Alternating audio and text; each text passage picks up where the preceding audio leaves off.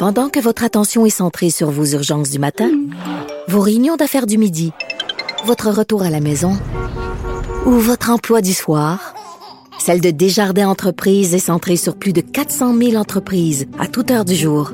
Grâce à notre connaissance des secteurs d'activité et à notre accompagnement spécialisé, nous aidons les entrepreneurs à relever chaque défi pour qu'ils puissent rester centrés sur ce qui compte, le développement de leur entreprise.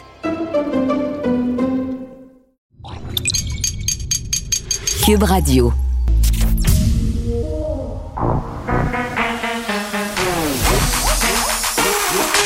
Elle a une opinion sur tous les sujets. Pour elle, toutes les questions peuvent être posées. Geneviève Peterson. Cube Radio.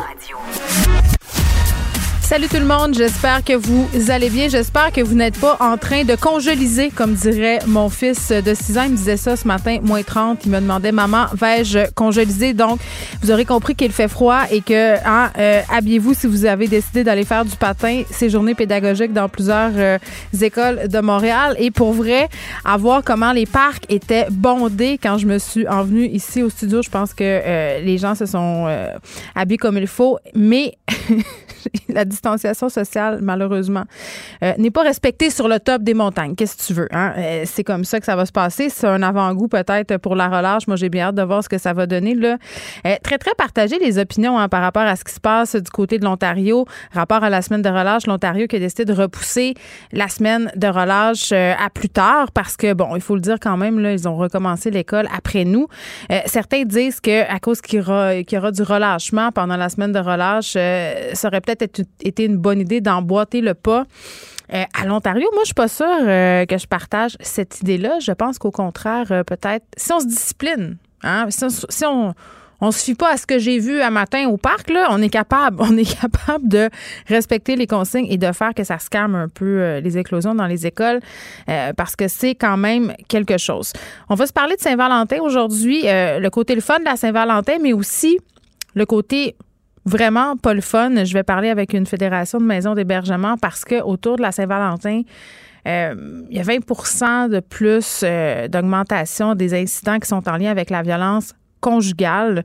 Euh, puis vraiment, là, c'est pas moi qui le dis, c'est une étude qui a été faite dans la région de Calgary il y a des incidents euh, qui se déroulent autour de cette fête-là, donc c'est pas euh, c'est pas le fun pour tout le monde la Saint-Valentin. Puis euh, cet organisme-là prend un peu la balle au bon pour essayer de sensibiliser les gens à la violence post-séparation, une forme de violence qui passe souvent inaperçue. On va se parler aussi du point de presse de Justin Trudeau qui a eu lieu un peu plus tôt ce matin. On l'attendait parce que euh, il allait être question, bien entendu, de cette fameuse date à laquelle les mesures concernant les voyageurs allaient entrer en vigueur, 22 février. Euh, donc, à compter du 22 février, la quarantaine à l'hôtel va être obligatoire pour les voyageurs euh, qui, qui ont fait, en fait, des voyages non essentiels et qui arrivent au pays par avion. Euh, moi, je me pose la question quand même. Là, je comprends que ça vise les, voyages non essentiels puis qu'on veut dissuader la population de partir pour rien, mais euh, si on revient sur toute cette discussion par rapport aux variants, là, je me demande dans quelle mesure ça serait pas pertinent euh, de demander aux personnes qui reviennent pour des raisons essentielles. Il y en a quand même là, de s'isoler aussi dans ces lieux-là. c'est sûr que c'est pas le fun parce qu'il faut que tu payes 2000 dollars pour ces trois jours. Euh, mais quand même dans l'optique où on veut absolument empêcher le variant d'arriver ici, ou du moins, on veut pas l'empêcher d'arriver. Il faut arrêter de dire ça. On veut retarder son arrivée parce que je pense qu'on a compris euh, que ça serait un peu utopique de penser que ça parviendrait jamais jusqu'à nous, mais de voir est-ce qu'on puisse peut-être isoler tout le monde. Euh, en tout cas, je sais pas. Pour l'instant, ça vise essentiellement les voyageurs qui ont fait des déplacements non essentiels. Et vraiment, Justin Trudeau rappelle que le gouvernement ne conseille vraiment pas de partir en voyage en ce moment. Et là, par rapport euh, à ces hôtels-là, parce que on le sait, les arrivées internationales vont être concentrées dans quatre aéroports, donc à Montréal, Toronto, Vancouver et Calgary. Et les hôtels où se dérouleront ces quarantaines-là devront être situés à moins de 10 km euh, des aéroports en question. Euh, c'est ce qu'on nous a fait savoir. Et moi, j'ai bien envie de savoir comment on s'y prépare. Comment on se prépare à ça, notamment dans la région de Montréal, parce qu'on a plusieurs hôteliers qui sont en bordure de Pierre-Éliott Trudeau.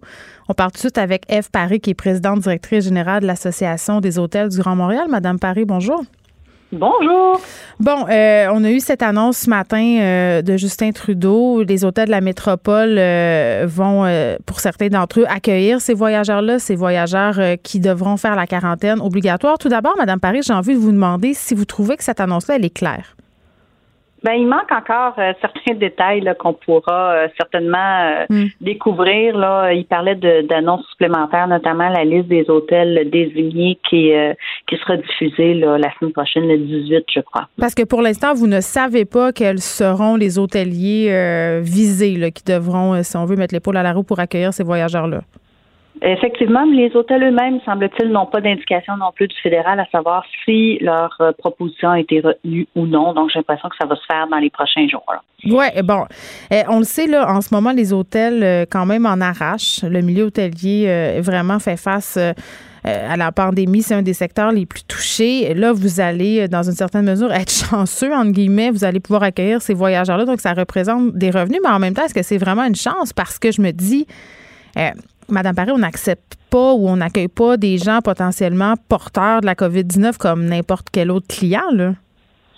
Bon, il y a plusieurs choses dans ce que vous soulevez. La première, c'est qu'au niveau des protocoles sanitaires pour l'accueil de voyageurs qui se placent en isolement, les protocoles sont en place depuis le tout début de la pandémie. La santé publique nous a équipés avec les, euh, les standards et les procédures à suivre très rapidement. Donc, c'est pas quelque chose de nouveau pour l'industrie.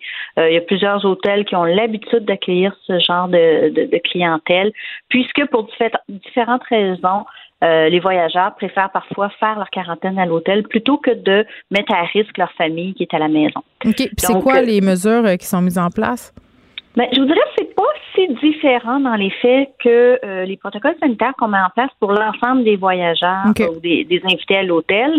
Euh, depuis le début de la pandémie, dans un cas comme dans l'autre, il n'y a plus personne qui rentre dans la chambre pendant la durée du séjour. Il y a des temps de repos qui sont prévus après le départ du client avant que le personnel d'entretien ménager puisse entrer à l'hôtel et procéder là, euh, au nettoyage et à la désinfection. Vous voulez dire que la chambre est en quelque sorte un peu mise en quarantaine, elle, aussi, avant euh, que les préposés rentrent, c'est ça? Oui, c'est une façon de l'expliquer. Donc, tout, euh, pendant la durée du séjour, si le, client a besoin de quoi que ce soit, que ce soit des serviettes ou des draps propres, ça lui sera acheminé, mais ça sera laissé là, à l'entrée de la chambre. Puis évidemment, on oublie le service aux chambres pour les repas? Non, non, le service aux chambres peut se faire. Cependant, ben là, c'est laissé à la porte. Le client peut en prendre possession. Je comprends. Là, j'ai une question, euh, Madame Paris, puis je ne sais pas si vous allez pouvoir m'éclairer là-dessus. Le, fameux 2000 dollars, Parce que là, euh, me semble, en tout cas, dans mon livre à moi, ça, semble faire cher pour aller à l'hôtel. On n'est pas en train de se parler, évidemment, d'hôtel euh, luxueux. Trois jours à l'hôtel, 2000 dollars. sur quoi on se base pour établir ces prix-là? J'imagine que c'est pas seulement de l'argent qui va à l'hôtel. J'imagine aussi que la nourriture est comprise là-dedans. Le savez-vous? Bien, euh, ce qu'on euh, ce qu'on semble comprendre, puis là, euh, on aura besoin de clarifications qui viendront possiblement dans les prochains jours, c'est que ce montant-là était un montant qui était véhiculé à titre indicatif, puis serait basé, semble-t-il, sur une famille de quatre personnes, deux enfants, deux adultes, donc requiert deux chambres à coucher, quatre repas, trois fois par jour. Donc, vous ferez le calcul comme vous voudrez. Ça, va vite ça va vite euh, quand on parle de, de nuitée puis de repas parce que c'est quand même trois repas par jour à quatre personnes, ça peut monter une facture assez rapidement. Donc, 2000 dollars. mais, mais en même temps, en même temps, Madame Paris, quatre personnes, là, ça fait 8000 pièces pour une famille. Euh, non, non, non, le, montant serait pour les quatre personnes. Oui, mais non, non, ça sera 2000 dollars par personne. C'est ça qu'on nous a annoncé ce matin. Donc, j'ai ben, un peu fait le saut. Ben, de notre côté, c'est pas ce qu'on a compris, là, euh, parce que les hôteliers vont pouvoir euh, tarifer en fonction de leurs coûts, mais euh, on n'est pas dans ces eaux-là. En tout cas, ça sera clarifié dans les prochains jours, mais c'est pas notre compréhension. Bien, je vais poser la question parce que ce qu'il a dit M. Trudeau ce matin, c'est qu'il allait en coûter 2000 dollars à chaque voyageur pour cet isolement de trois jours. Donc, pour une famille de trois, si on reste trois jours, deux fois trois, ça fait six, 6 000 dollars. mettons, si on fait de la réduction de compte un peu, là, j'ai l'impression que ça ne va pas seulement aller à l'hôtel. Depuis le début de la pandémie, Madame Paris, on, évidemment, on craint un peu pour notre industrie hôtelière. comment ça va dans les hôtels en ce moment? Euh, moi, je voyais un peu partout euh, sur mon feed, surtout sur Instagram, là, j'ai l'impression qu'il y a beaucoup de gens dans mon entourage qui se payent des séjours à l'hôtel, euh, que ce soit seul ou en couple ou même en famille. Là. Bien, l'hôtellerie a eu la chance, si on peut s'exprimer ainsi, mm. d'être jugée comme service essentiel Donc, euh, on n'a pas été forcé de fermer les établissements. Cependant, euh, les restaurants sont fermés.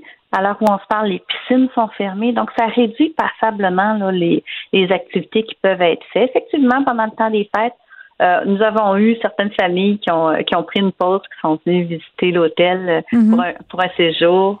Euh, mais en ce moment, les taux d'occupation sont pour le moins anémiques. En janvier, on parle de 7,5% au centre-ville. Eh bien, oui, puis il y a des hôtels qui ne se relèveront pas de ça, j'imagine. C'est possible à ce moment-ci. Il est encore tôt pour le dire. Les gens sont toujours dans l'espoir d'une reprise rapide. mais bon, le temps nous le dira. Est-ce que euh, la semaine de relâche, c'est quelque chose euh, dans lequel vous placez votre espoir? Parce que là aussi, on a vu, euh, en tout cas sur des groupes de parents un peu partout, étant donné, surtout à Montréal, là, on peut pas, c'est pas recommandé de sortir de soi un chalet, d'aller ailleurs. Est-ce que vous avez vu un certain engouement pour les établissements hôteliers?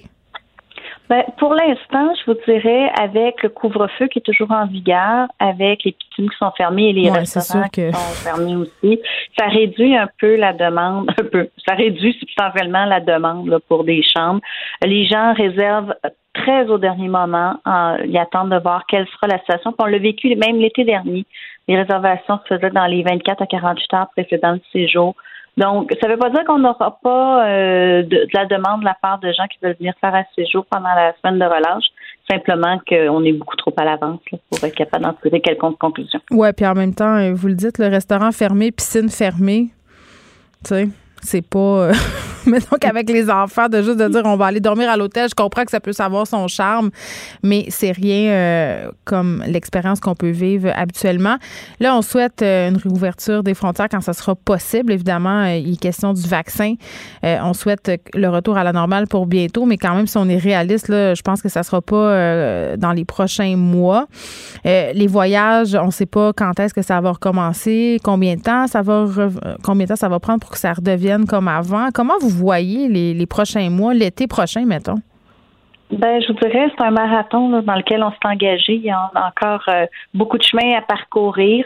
Hmm. Euh, c'est sûr que la question des variantes des vaccins euh, va être la clé dans la vitesse à laquelle les choses reprendront.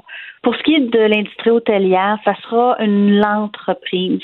même si les frontières réouvrent, vous savez, la semaine dernière, ils ont annoncé l'annulation de tous les navires de croisière, la, totalité des groupes qu'on avait dans les livres, que ce soit des congrès ou mm. événements d'envergure, tout a été annulé pour 2021.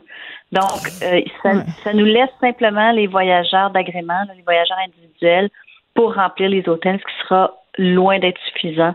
Donc, ça sera une lente remontée en ce qui nous concerne. On a des durs mois devant nous mais on garde espoir. Mais j'avais l'impression quand même que l'été passé, Madame Paris, les hôtels étaient quand même assez pleins dans certaines régions du Québec. Là, peut-être que les gens avaient moins envie de venir à Montréal à cause de la situation épidémiologique. Euh, en tout cas, je souhaite que cet été, euh, ça soit moins pire, bien évidemment. Euh, F. Paris, merci, qui est présidente directrice générale de l'Association des hôtels du Grand Montréal. On se parlait, on faisait un retour sur ce point de presse ce matin. Justin Trudeau qui a annoncé que les mesures qui visaient les voyageurs, donc cette fameuse quarantaine obligatoire, ça se ferait à compter du 22 février. On s'entend-tu que c'est tard un peu, pour vrai, à compter du 22 février? Tout le monde est revenu. Euh, c'était pour pallier aux gens qui étaient partis pendant le temps de Noël. Les variants euh, sont déjà arrivés chez nous. Puis, bon, c'est important qu'on les fait, c'est important qu'on ait géré nos frontières, mais comme à l'habitude, on a attendu très, très tard pour le faire et ça aura certainement des conséquences. Geneviève Peterson. Une animatrice pas comme les autres. Cube Radio. On est avec Nicole Gibault. Nicole, salut. Bonjour Geneviève. Écoute, on se reparle euh, de cet homme euh, de l'ancienne ben Lorette Karl Maheu. On en a parlé euh, un, petit peu cette semaine parce que on a parlé de sa remise en liberté. Parce que Karl Maheu, c'est cet homme qui s'est vu arrêté parce qu'il était en possession d'un arsenal, à tout le moins très, très inquiétant. Là, Nicole, on parle d'armes prohibées, d'armes semi-automatiques, de bombes artisanales. vraiment, cet homme-là qui était équipé pour aller à la guerre dans sa maison résidentielle d'un quartier résidentiel. On voit pas ça tous les jours. Puis, on se posait la question, parce que c'était pas clair. Il nous manquait de l'info.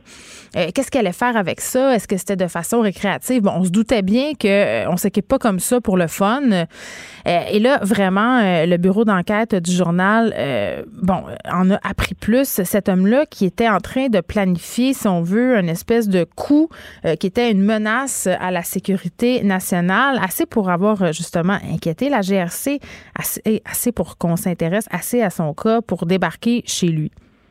Oui, parce que le ISN, l'équipe intégrée de la sécurité nationale, mm. c'est quand même euh, euh, une équipe spécialisée dans ce genre de dossier-là. Et euh, oui, évidemment, tout le monde peut comprendre lorsqu'on voit juste les photos ou qu'on entend la description de l'arsenal énorme euh, que possédait cet individu-là et dans quel but. Évidemment, on verra là, si on est en mesure de faire cette preuve-là puis d'associer qui voulait s'en servir. Ben, je pense que le bureau d'enquête a fait quand même son travail pour faire ses vérifications puis que euh, ce serait lié à un potentiel. Bon, enfin, on, pense là, que ce serait lié à, peut-être une attaque quelconque pour euh, à l'encontre des mesures sanitaires. Bon, possiblement. Ensuite, ce qu'on entend, c'est que euh, serait aussi soupçonné d'être un ce qu'on appelle freeman, freeman of the land. Ça, c'est ces citoyens, là, tu sais, on en a déjà parlé ensemble, Geneviève, euh, souverains qui refusent de se soumettre aux lois de l'État. Ben oui, ceux qui veulent euh, faire des arrestations citoyennes, là, puis qui nous expliquent que, bon. Bon, alors, mais ils ont tout un contexte. Euh, je te disais que j'en avais déjà rencontré dans ma vie. Je suis fini pour dire j'ai eu de la chance. J'ai pas, c'est pas une chance. non, parce que ce sont des plaideurs habituellement assez euh, guillemets, euh, qui n'hésitent pas à s'en, justement, à s'en prendre aux tribunaux, à faire valoir. Pas du tout. C'est exactement. Ils quand je dis pas du tout, ils sont effectivement, ils ont. Ils se passent au-dessus des lois là. Aux, tribunaux, là, ils ont aucun problème. Ils ont aucun du tout, pas de problème à s'en prendre aux tribunaux, à la décision du tribunal, etc. Souvent, et souvent même ne veulent pas témoigner, ne veulent pas se prêter à, même pas faire une affirmation solennelle. En tout cas, bref. Mais c'est euh, parce qu'ils croient pas au système. Faut l'expliquer là. C'est parce qu'ils ne croient pas au système de justice. Euh, justice et ne veulent pas se soumettre à nos lois.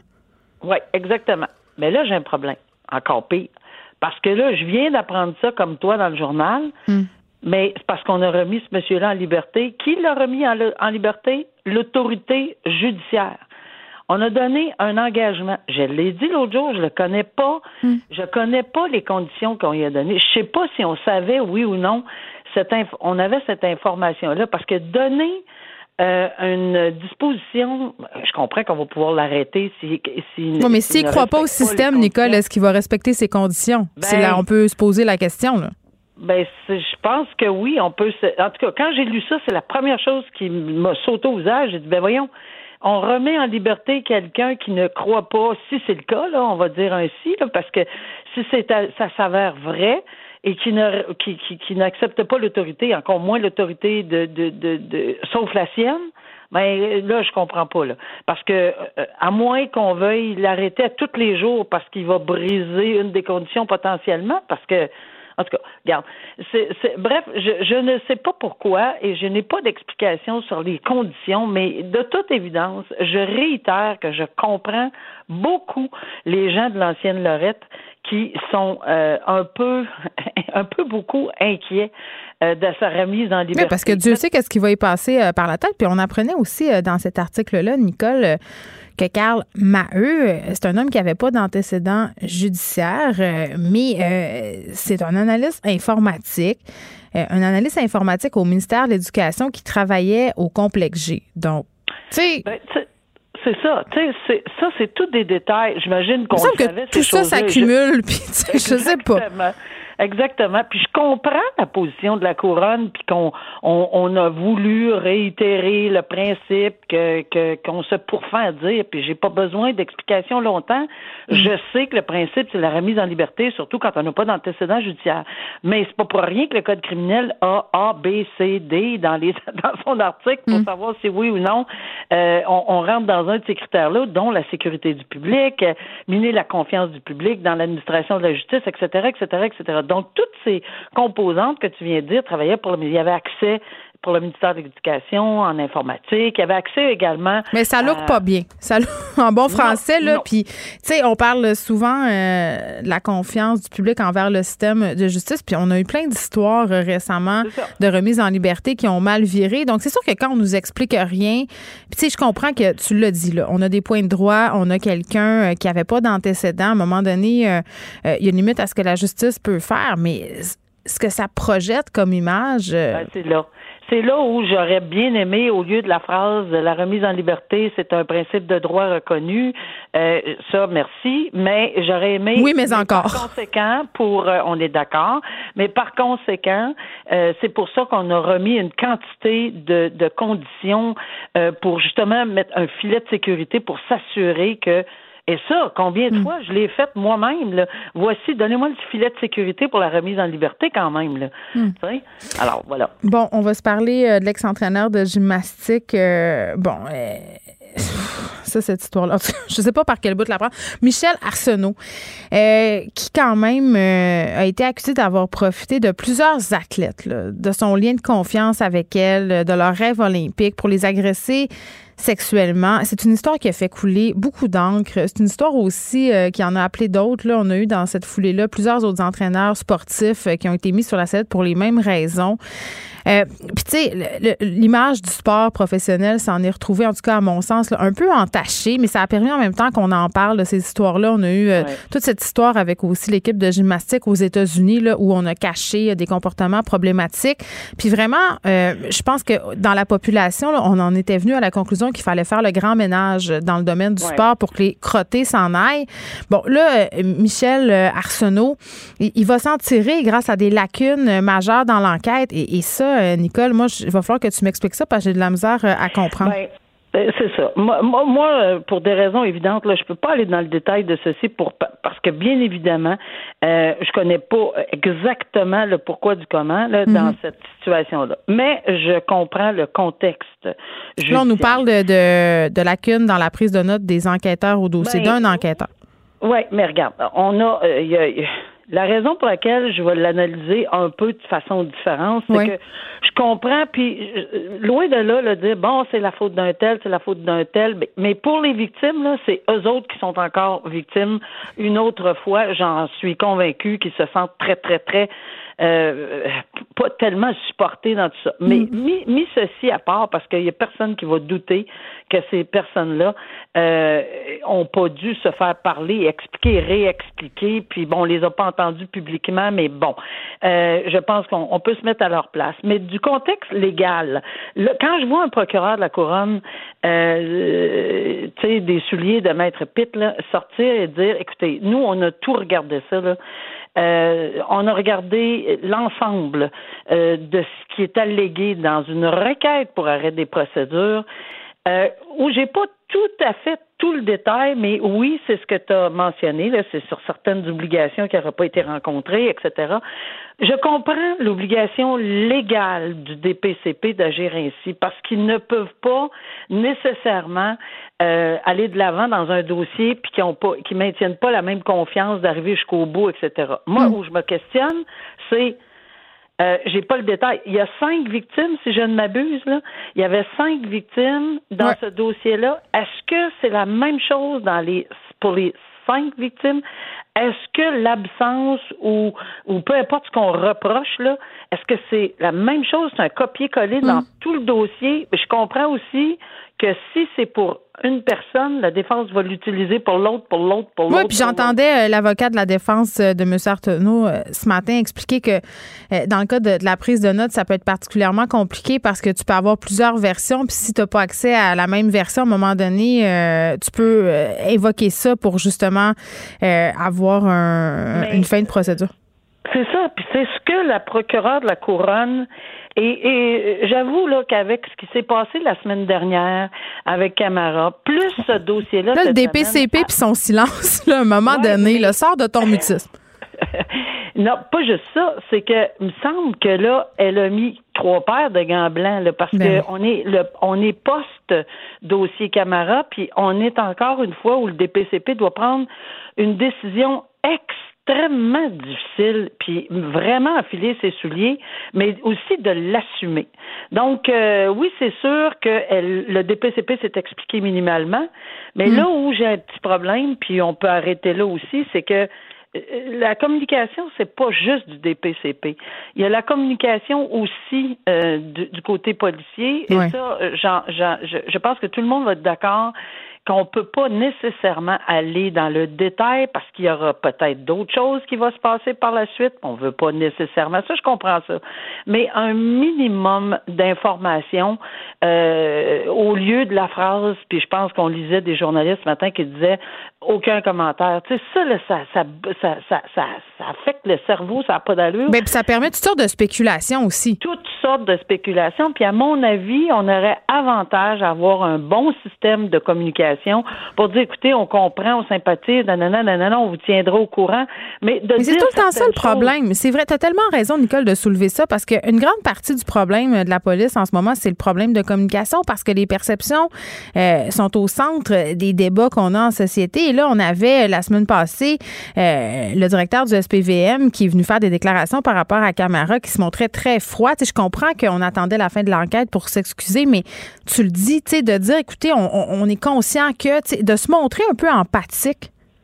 Ben moi, moi tout, tout le volet là euh, que autant le DPCP, autant les institutions publiques, autant le gouvernement, autant, autant, autant, si on me permet d'en dire autant, c'est que je pense que quand ça, ça, ça, touche le public en général, on a grandement intérêt à peser sur un piton de communication. Fait que alors là, on a évidemment, on a le résultat mm. malheureux mais on verra peut-être s'il y a d'autres choses qu'on comprend. Je, peux comprendre légalement la position du DPCP parce que au niveau de la communication, on comprend tout ça, mais moi je comprends les, les, présumées victimes qui voient ça ben, aller puis qui se disent, euh, tu sais, euh, on a eu plusieurs cas là, ces derniers temps où euh, certains présumés agresseurs, bon, sont ressortis complètement là pour plein de raisons là, qui sont différentes à chaque fois et qui s'expliquent d'un point de vue légal, mais quand les victimes voient ça aller, est-ce qu'il y aura une poursuite civile? Ben, j'ai peur d'avoir ça. Parce qu'après 30 ans, c'est prescrit, mais est-ce qu'il y en a en, deçà? Je sais pas. C'est ça. Euh, on revient sur le cas euh, de Jérémy Fortier-Grenier. Puis là, évidemment, euh, jury dans ce procès-là n'est pas encore séquestré. donc, on, va faire très, très attention. Mais c'est l'histoire de cet homme qui aurait tendu un guet-apens à son père dans le but de l'assassiner. Et là, on a vraiment deux versions aux antipodes qui sont présentées au jury. Oui, très intéressant. Puis oui, tu fais bien de le soulever. C'est lundi que le jury va être séquestré. D'où la prudence parce que euh, qu'est-ce qu'ils font présentement, les jurés, là? C'est qu'ils sont maîtres des faits, maîtres de la preuve, maîtres de la crédibilité de tous les témoins qu'ils ont entendus, maîtres des deux versions.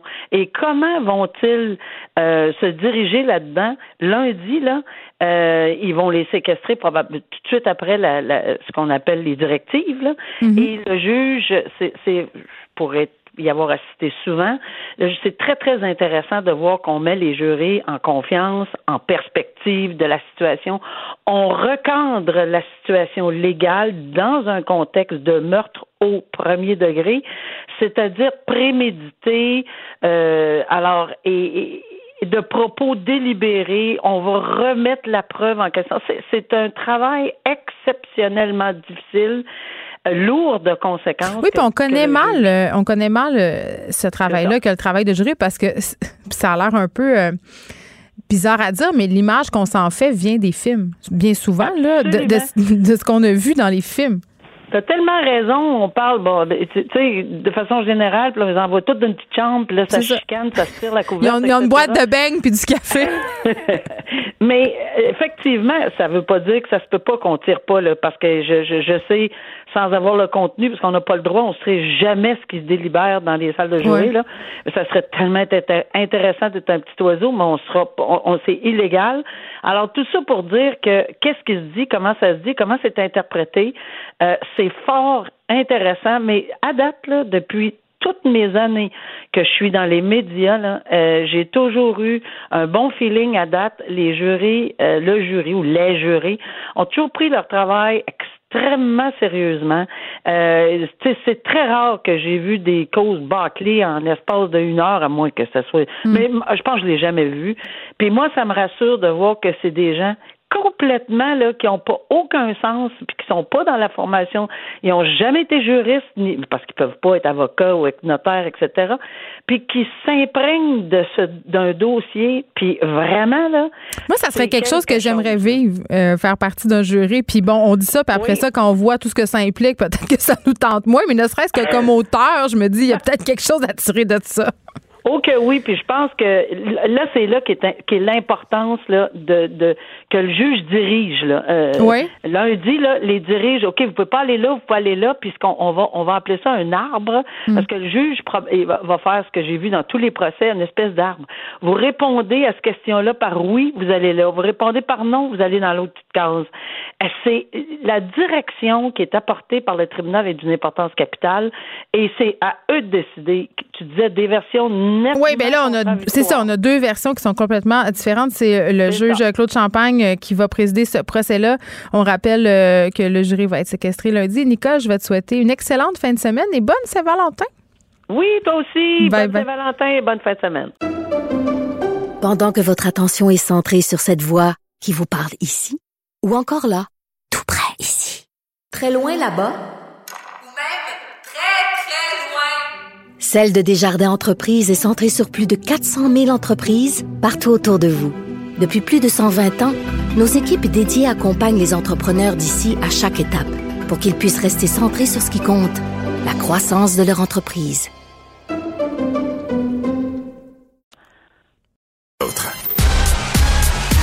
Geneviève Peterson, la déesse de l'information. Vous écoutez Geneviève Peterson. Cube Radio. On a développé toutes sortes de passions pendant la pandémie. Il y en a qui ont fait du pain, il y en a qui ont fait du ski de fond. Et moi, je me suis développé euh, certaine passion pour les théories du complot et c'est beaucoup grâce à Alexandre Moranville-Ouellette avec qui euh, on discute euh, de conspirationnistes, de théories bizarres du complot euh, ici à Cube Radio. Il est là.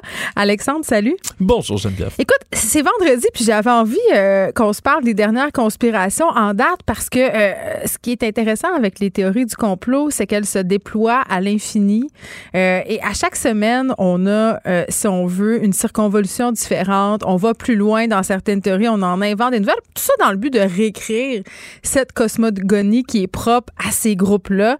Euh, bon, il y a Quanon, mais il y en a d'autres aussi. Et là, euh, commençons par quelle est, cette, quelle est la conspiration de la semaine? Ça pourrait devenir un segment par ailleurs. Oui, oui, ça pourrait parce que ça mute toujours. Puis évidemment, c'est lié à QAnon. Le QAnon qui est évidemment le grand mouvement euh, énorme qui regroupe, là, on a calculé là, des millions, c'est près de 16 millions sur une religion. De, gens juste aux États-Unis. Hein, par ailleurs, il y en a beaucoup ici également au Canada, particulièrement au Québec, qui pensent, je le résume rapidement, que le gouvernement c'est contrôlé par des cabales secrètes. Oui, le gouvernement américain serait contrôlé par des cabales secrètes de pédophiles satanistes euh, qui sacrifient des enfants pour boire leur mm. sang, pour en extraire une drogue. Bref. Toutes des choses très plausibles. Exact. Puis ça regroupe presque toutes les théories du complot connues là, qui peuvent s'agglutiner. Oui, c'est comme un gros bundle euh, de tout ce qu'on aime. Exactement. C'est un, un, melting pot, même un, pot pourri. C'est le terme que On va recevoir beaucoup de contraventions euh, de l'Office de la langue française si ça continue. Exact. Mais disons que cette semaine, ce qui se poursuit, puis c'est très très drôle, parce que hier, euh, Joe Biden, le nouveau président américain, faisait un grand discours à l'Institut national de santé. Et là, ce qui se retrouve beaucoup depuis un certain temps sur les réseaux sociaux, c'est qu'il y a des gens qui prennent les, des images de, des apparitions publiques de Joe Biden et qui décortiquent, qui font des zooms sur son nez, sur ses yeux. Je le sais, ma fille m'est arrivée avec ça. Ça fait deux jours à la table, elle me montrait des, des screen grabs de Joe Biden euh, qu'elle avait pogné sur TikTok. Et elle m'est arrivée avec des théories complètement luberlues. Bon, évidemment, il y avait Joe Biden et un pédophile. Ta fille t'a parlé de ça? Ben, c'est parce qu'elle voit ça passer sur TikTok. Moi, j'étais obligée de passer une espèce de pacte avec mes enfants, Alexandre, euh, pendant la COVID parce que je me rendais compte qu'ils gobaient beaucoup d'informations sur TikTok. Moi, je suis pas vraiment sur TikTok. Puis je leur ai dit, écoutez, si vous voyez passer des affaires euh, qui vous font vous questionner, pour lesquelles vous vous, vous, vous dites, ah, me semble que je suis. Ah, je Venez voir, venez voir maman dans ce temps-là. v'là deux jours, c'est ça. Là, c'était euh, c'était les, les close-ups de Joe Biden. Bon, ben, c'est, écoute, Fait que tu tombes c'était vraiment- même- mais c'était même pas arrangé avant qu'on, qu'on en discute. Mais voilà, il y a toutes sortes de, justement, de, d'arrêts sur image qui sont faits. Ouais. Et on va grossir des segments. Là, hier, c'était le nez, particulièrement de Joe Biden, qui était comme plié par son masque. Et là, il y a des gens qui prennent ça. Et évidemment, que pense-t-il, Geneviève? C'est pas dans son nez les manuscrits de la mare morte, c'est Non, non, non, non, Non? Ben, Ça pourrait. Mais il pense que. Serais bonne pour en Mais il inventer. pense sincèrement que soit Joe Biden a été est, mort, tué ou emprisonné et remplacé par un clone ou encore un ce qu'on appelle un body double en anglais, un double. Non, mais ça, c'est comme un ça, c'est cascadeur. vieux comme théorie. On, on a dit ça avec plein de personnalités. Ben exact, hein? c'est vraiment pas nouveau. Déjà sur Joe Biden, là, en 2019, on regardait ses lobes d'oreilles. C'était ça qui était toujours ramené. Il disait qu'il était mort de vieillesse ou J'aime évidemment. Mm. qu'il avait déjà été arrêté par Trump parce que il y a beaucoup de gens de- du mouvement de QAnon, il y en a qui ont été absolument catastrophés quand le fameux jugement dernier, Ouais, l'arrestation le jour c'est le jour n'est Mm. pas arrivé. Il y en a beaucoup qui pensent que depuis, Donald Trump contrôle déjà en ce moment son deuxième mandat, contrôle le Avec pays sa dans l'ombre. manette de, de Nintendo, là, Exact, il fait ça. Et il y aurait justement ce clone qui aurait remplacé Joe Biden. Donc depuis 2019, on voit toujours des photos de Joe Biden. Ah, mais regardez, ses oreilles ont changé depuis ce tel moment. Désormais, c'est différent. Mais tu le dis, c'est vraiment pas nouveau. Puis j'en avais un très bon exemple hein, pour ceux qui euh, aiment la musique, entre autres. Paul McCartney a déjà été. Là, il y a des gens, ben oui, il y a des gens qui ont dit de Paul McCartney, depuis un accident qu'il avait eu d'auto, un grave accident de Ouais. voiture le 9 novembre 1966, Paul McCartney, après ça, toutes les images, puis on s'entend, il n'y avait pas d'Internet. Les gens prenaient les images de lui dans les magazines, regardaient ça, comparaient avant Ah, 1966. j'aime ça. Les gens sont après vra- J'adore ça. 1966. c'est- J'aime ça. Il y a quelque chose. c'est- Je suis tellement je suis tarbée du bocal. Est-ce qu'il a sur la même île euh, Joe Biden que, que Marilyn Monroe, Elvis Presley puis John F. Kennedy? Je ne sais pas exactement. En fait, Joe Biden, selon ça, serait soit déjà exécuté, soit emprisonné Ah, pour ouais. ses crimes graves de pédophilie allégués, hein, on se rappelle. Mais euh, pour, ce qui- pour ce qui était de Paul McCartney, c'est c'est ce que je trouve absolument fascinant. C'est qu'il n'y avait pas l'Internet pour permettre à ces gens-là de se regrouper. Mais déjà, on pensait, puis concrètement, que Paul McCartney avait été remplacé par un double par les services secrets britanniques à Tâche-Tatuc parce qu'on pensait que si les fans apprenaient la nouvelle de sa mort, il y aurait des suicides de masse collectifs. Je me mets à la place d'un auditeur qui pogne le segment en plein milieu, qui se demande qu'est-ce qui se passe en ce moment avec Cube Radio. On, on- on dresse un peu euh, le portrait de quelques théories du complot. On n'est pas en train de vous dire euh, que c'est ça qui se passe. Non, Euh, vraiment pas. nouvelle de dernière heure euh, qui concerne Quenon. Oui, euh, c'est c'est la, la fameuse Sidney Powell. Puis là, c'est je te, je te rafraîchis la mémoire. C'est une des avocates de Trump qui euh, faisait toutes ses poursuites, ses contestations judiciaires lorsqu'il a perdu l'élection et qu'il alléguait qu'il y avait de la fraude électorale et tout Mm. le tralala. C'est elle qu'on a vu avec Rudy Giuliani, là, son autre avocat déchu là, qui, d'ailleurs, dans cette fameuse conférence de presse, qui avait coulé. Oui, la, la teinture, il coulait d'en de face. Sidney Powell, c'est elle qui arrêtait pas de dire qu'ils avaient un kraken, ce monstre mythique norvégien, la- la- les grosses tentacules, l'énorme pieuvre, un kraken de preuves qu'elle allait réussir à venir ressaisir puis montrer qu'il y avait eu de la fraude. Mais c'est qu'elle est allée plus loin que ça, Mme Powell. Elle a allégué que les machines de vote Dominion, les fameuses machines Ouais. qui comptabilisaient les votes, que ces machines-là étaient liées avec des, des complots au Venezuela, des gens avec la Chine qui complotaient pour voler des votes de Joe Biden. Je vous épargne les détails. Mais ils ont de l'imagination, ces gens-là. Ils devraient la rediriger vers des choses plus constructives, donc faire des scénarios pour des films ou. Fort probablement, mais depuis le 8 janvier dernier, Sidney Powell est mise en demeure par les, le Dominion Voting System, cette compagnie. Je sais de- pas, hein? Tu n'avais pas vu ça? Elle est poursuivie pour 1,3 milliard de dollars. C'est de. Ouais, ça va être C'est- difficile de, de remonter de ça. Exact. Et là, ce qui est très drôle, c'est que Mme Powell, ben, ça fait un petit bout que euh, les gens de euh, Dominion qui valaient lui porter justement la mise en demeure sont pas capables de la trouver. Elle arrêtait pas de bouger d'un État à l'autre constamment. Puis là, ils ont même écrit là, dans des- ben, dans des documents de cours, ils disent qu'ils ont dû engager des, euh, des, euh, des détectives privés, c'est le terme que je cherchais, pour aller la retrouver. Et là, finalement, ils ont réussi à la trouver à Biltmore Forest, une petite ville. Ils ont réussi à trouver sa maison où elle habitait une de ses maisons, parce qu'habituellement, elle est au Texas. Et là, ils ont enfin réussi à lui donner ça. Et à peu près en même temps, il y a un autre coucou. Un autre personnage coloré de QAnon, Lynn Wood, qui est un avocat autrefois respecté. C'est lui qui avait défendu Richard Jewell en 1966, quand il y avait eu les attentats euh, aux Olympiques à Atlanta et puis qu'un homme s'était fait accuser à tort. Il y a un, film d'ailleurs qui est sorti récemment là-dessus. C'est lui qui l'avait défendu. Donc c'est un avocat autrement, autrefois plutôt très respecté, qui maintenant est dans les théories du complot jusqu'à la moelle. Il écrit comme quoi il y a des anges qui le protègent sur Twitter. Il a été banni d'ailleurs. Il y a quel âge, cet homme-là? Là? Linwood, c'est un, c'est un monsieur d'un certain âge. Je sais pas son âge euh, immédiatement ici, mais Linwood, bref, qui Ben, était... s'il défendait des gens en 66. euh, Ouais, quand même. Il doit avoir un certain âge. Disons c'est- que ben, la raison pour laquelle je dis ça, c'est que c'est peut-être euh, c'est peut-être son double. C'est peut-être. ça se pourrait, mais disons que c'est lui qui dit toujours qu'il y a des doubles. C'est un avocat, de- c'est un avocat qui est complètement cinglé sur les théories du complot, sur QAnon. Et maintenant, ouais, ben là, ce qui est très drôle, c'est que là, il est banni de Twitter, entre autres, pour avoir dit que Mike Pence devrait faire face à un peloton d'exécution bientôt parce que c'est un traître. Ouais, ouais, non, non. Ils sont très loin là-dedans. Mais M. Wood, hier, qui a dit sur certains sites, qui a écrit qu'il avait été demandé par Sidney Powell, donc cette avocate conspirationniste, Oui. Elle lui a demandé à lui, un autre avocat conspirationniste, de la représenter dans, sa, dans la poursuite qu'elle a bonne idée. d'1,3 milliard. C'est pas complètement confirmé encore en cours, mais disons que si c'est le cas, il y a beaucoup de gens qui commencent à s'amuser sur les réseaux sociaux en disant seul un avocat QAnon peut représenter un autre avocat QAnon. Ça devait être une règle, puis on le savait pas. Non, mais ça va, Si- si, ça, si ça s'avère, ça va être extraordinaire dans le mauvais cirque. sens. Là. Ah oui, un cirque médiatique sans précédent. Moi, je le, Wow. je le vois arriver déjà que cette poursuite-là est titanesque. Puis c'est pas pour rien. là. 1,3 milliard de poursuites en diffamation. C'est parce que aller à la télé, dire que tu es pour le président, puis que t'allègues que des machines, puis sans aucune preuve, volent des votes aux ordres du Venezuela d'une conspiration internationale. C'est excessivement grave. Là. c'est une très, très grosse diffamation qui a été faite, puis on comprend la poursuite et de cette ampleur-là. Disons que ça risque d'être intéressant. tout ça. On va suivre ça, Alexandre. Merci.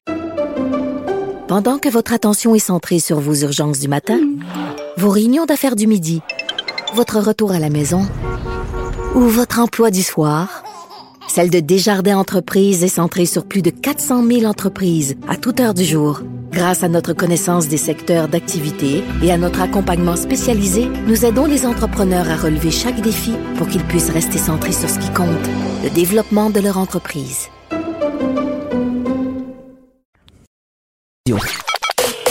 Joignez-vous à la discussion. Appelez ou textez le 187 Cube Radio 1877 827 2346. Euh, Beaucoup de sujets en rapport euh, avec la technologie, notamment euh, cette fameuse application Alerte COVID qui s'avère être un échec assez cuisant. Merci. On parle de tout ça avec Éric Parent, qui est PDG d'Eva Technologies. Éric, salut. Salut. Écoute, l'alerte COVID, on s'en est parlé euh, quand c'est sorti. Moi, j'étais toute contente. J'étais toute contente parce que j'avais une bébelle qui me permettait d'avoir l'impression d'avoir le contrôle sur ma, charge virale, puis mon, ma, le côté euh, est-ce que je peux pogner la COVID au contact de des personnes? Euh, puis je me disais, donc tout le monde va être enthousiaste, tout le monde va télécharger cette affaire-là, c'est extraordinaire. Ben là, force est d'admettre, Eric, ça fait six mois ça fait six mois que ça a été lancé là, vraiment là, en grande pompe par Ottawa. Euh, seulement 6,2 millions de Canadiens ont téléchargé l'application Alerte COVID. Justin Trudeau, on s'en rappelle, là, voulait que ce soit 50% euh, d'entre nous qui la téléchargent. On est loin de ça. là. on est quelque chose comme à 26% Euh, C'est un échec, ça marche pas. Puis je comprends pas. Puis peut-être que tu vas pouvoir m'éclairer là-dessus, là, parce qu'il me semble dans ma tête, tout le monde a un téléphone intelligent. Ben, tout le monde a un téléphone intelligent, mais probablement en partant de 50% c'était pas bon, hein, parce que les chercheurs britanniques avaient déclaré que ça prenait un 80 85. montant. Ouais. Oui, c'est ça. C'était c'était beaucoup plus que le 50. Fait que Le 50 n'a jamais réellement fait de sens. Mais je vais te poser la question, connais-tu quelqu'un qui, qui a eu une alerte sur l'application? Personne. non, personne. Moi, je le lis sur mon téléphone, puis je je sais pas que je cours, je cours les rues, mais j'ai j'ai pas eu d'alerte non plus.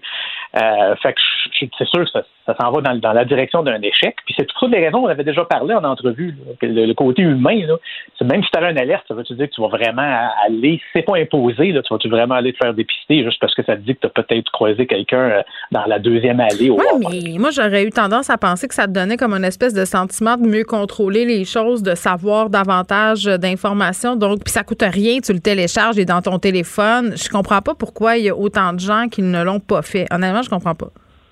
Ben, je pense que la vie privée, c'est en est un. Puis deuxièmement, tu, tu réalises peut-être que même si ça te donne une alerte, ben, tu vas juste ce que tu vas faire au bout de la ligne. Tu vas, peut-être être nerveux pendant une couple de jours. Tu vas tu vas te regarder un peu dans le miroir. Tu vas dire, ben, finalement, si je- poussé je les tousse boutons. Pas, je me gratte pas. Fait que, euh, OK, tout est correct. J'ai pas de troisième bras dans le front, je continue à aller faire mon épicerie.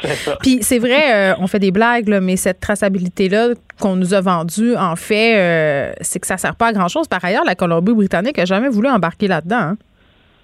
Non, c'est ça. Puis il y a bien des endroits qui n'ont pas voulu embarquer. Il y a des endroits qui ont commencé puis qui ont reculé. Il faut comprendre que la technologie, ça peut être merveilleux, mais il faut qu'il y ait d'autres choses qui viennent l'accompagner. Fait que si on l'aurait imposé, c'est pour rentrer à l'épicerie, faut que tu démontres que ton téléphone a l'application alerte COVID. Là, ça aurait été un, game changer. Sauf que là, tu es en Chine. Ben, c'est ça, exactement. Fait que tu peux pas avoir le gâteau puis le manger aussi, là. Fait que c'est un peu ça le problème. Bon, fait que c'est un cuisant échec, puis un échec qui a quand même dû nous coûter une coupe de bidou. Mais il est encore dans mon téléphone. moi, j'attends j'attends l'alerte comme si c'était une bonne nouvelle, mais tu sais, en fait, on ne la veut pas, ben, cette alerte La bonne nouvelle, c'est qu'il y a quand même quelqu'un qui a fait de l'argent avec ça quelque part. On saura peut-être un jour c'est qui. bon.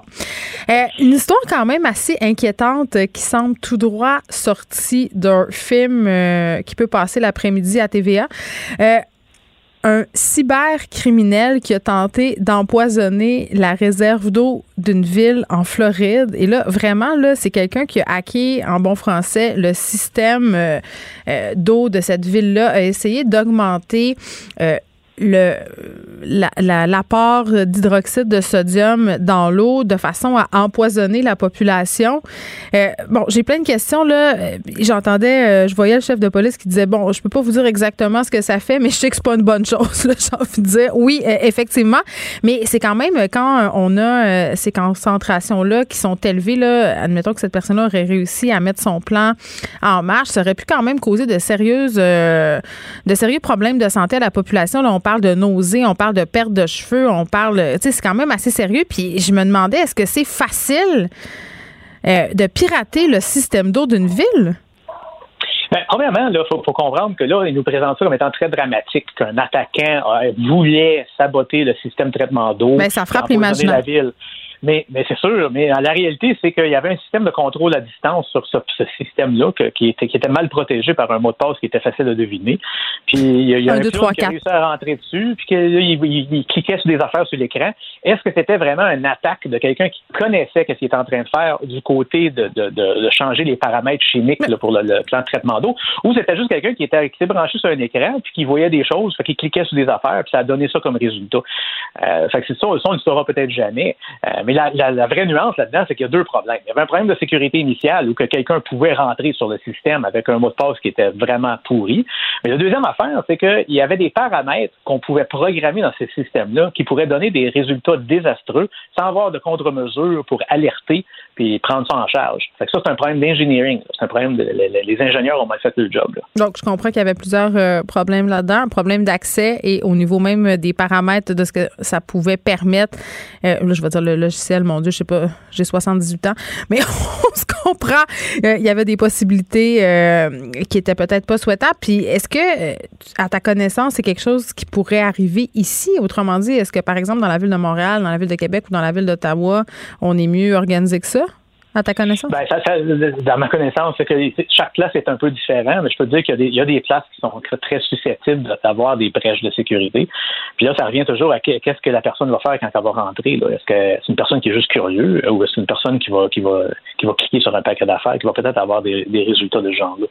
Le, problème là-dedans, c'est même, même pour la Floride, là, c'était des choses qui avaient déjà été annoncées par certains euh, gouvernements, par certains paliers du gouvernement.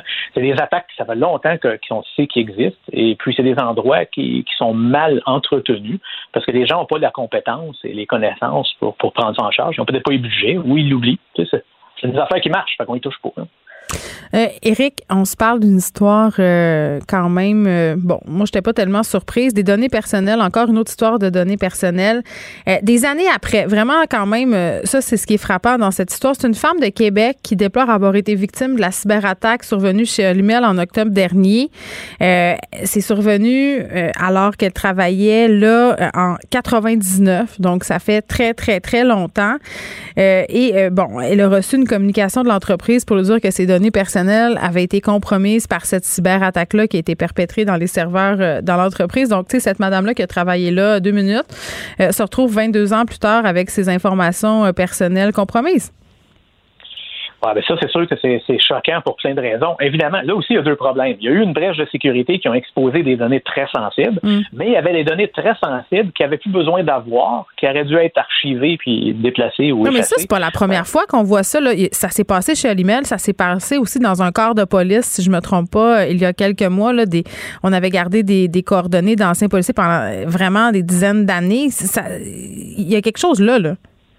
Oui, ben souvent, les gens font pas le ménage. Fait que la pérennité des informations, c'est quelque chose qui est très mal géré en entreprise.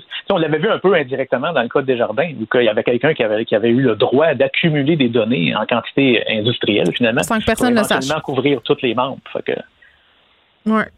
Ben oui. Puis là, euh, dans ce cas-là, dans le cas de Mario de Pomerleau, bon, on tu sais, tu dis 22 ans plus tard, euh, ça peut pas faire de mal, mais, mais oui, là, parce qu'il y a certaines Oui, informations oui. là-dedans qui sont excessivement sensibles.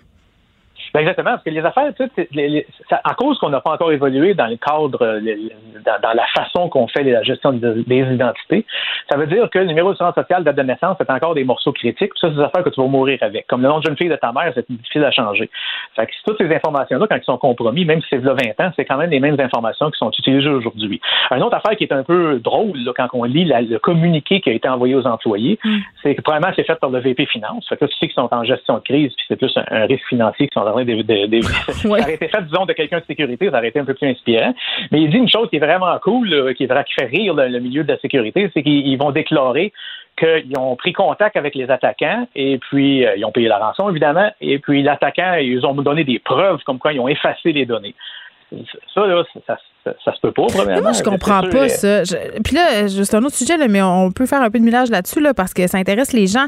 Euh, c'est- tu sais, dans ma tête à moi, là, quand tu es victime de chantage, quand, euh, je sais pas, moi, quelqu'un, euh, tu sais, dans le cas d'enlèvement terroriste, c'est payer la rançon, c'est jamais la solution, mais dans le cas des cyberattaques, je vois que c'est quand même une pratique qui est répandue de payer.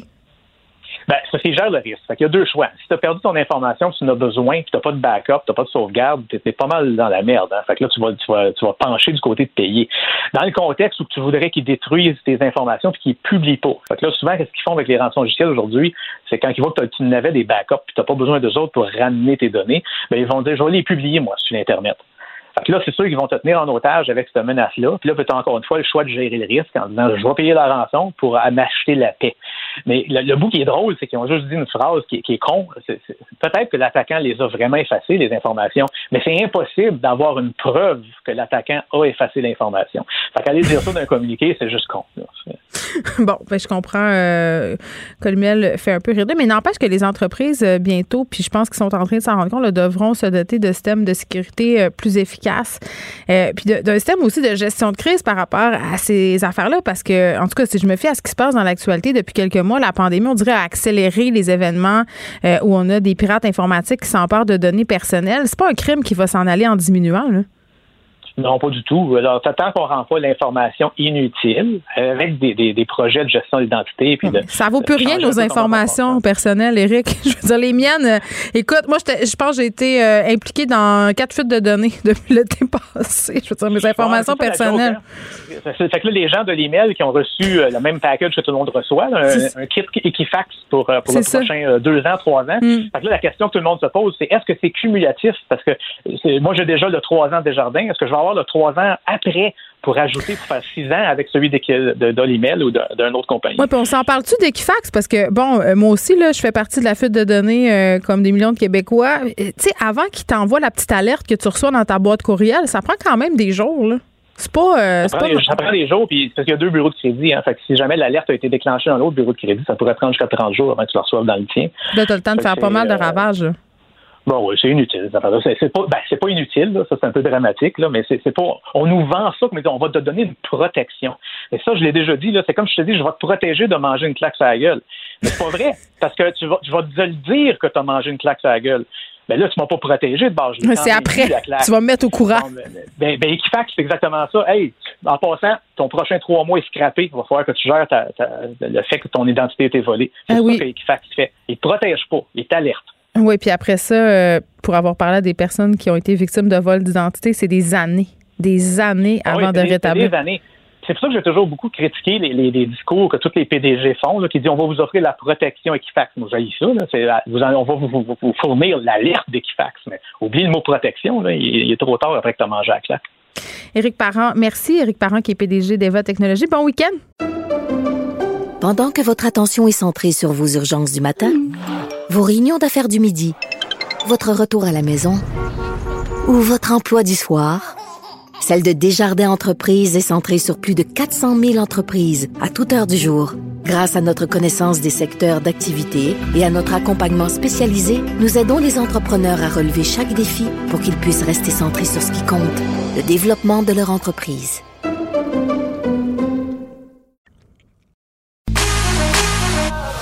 Pour elle, une question sans réponse n'est pas une réponse.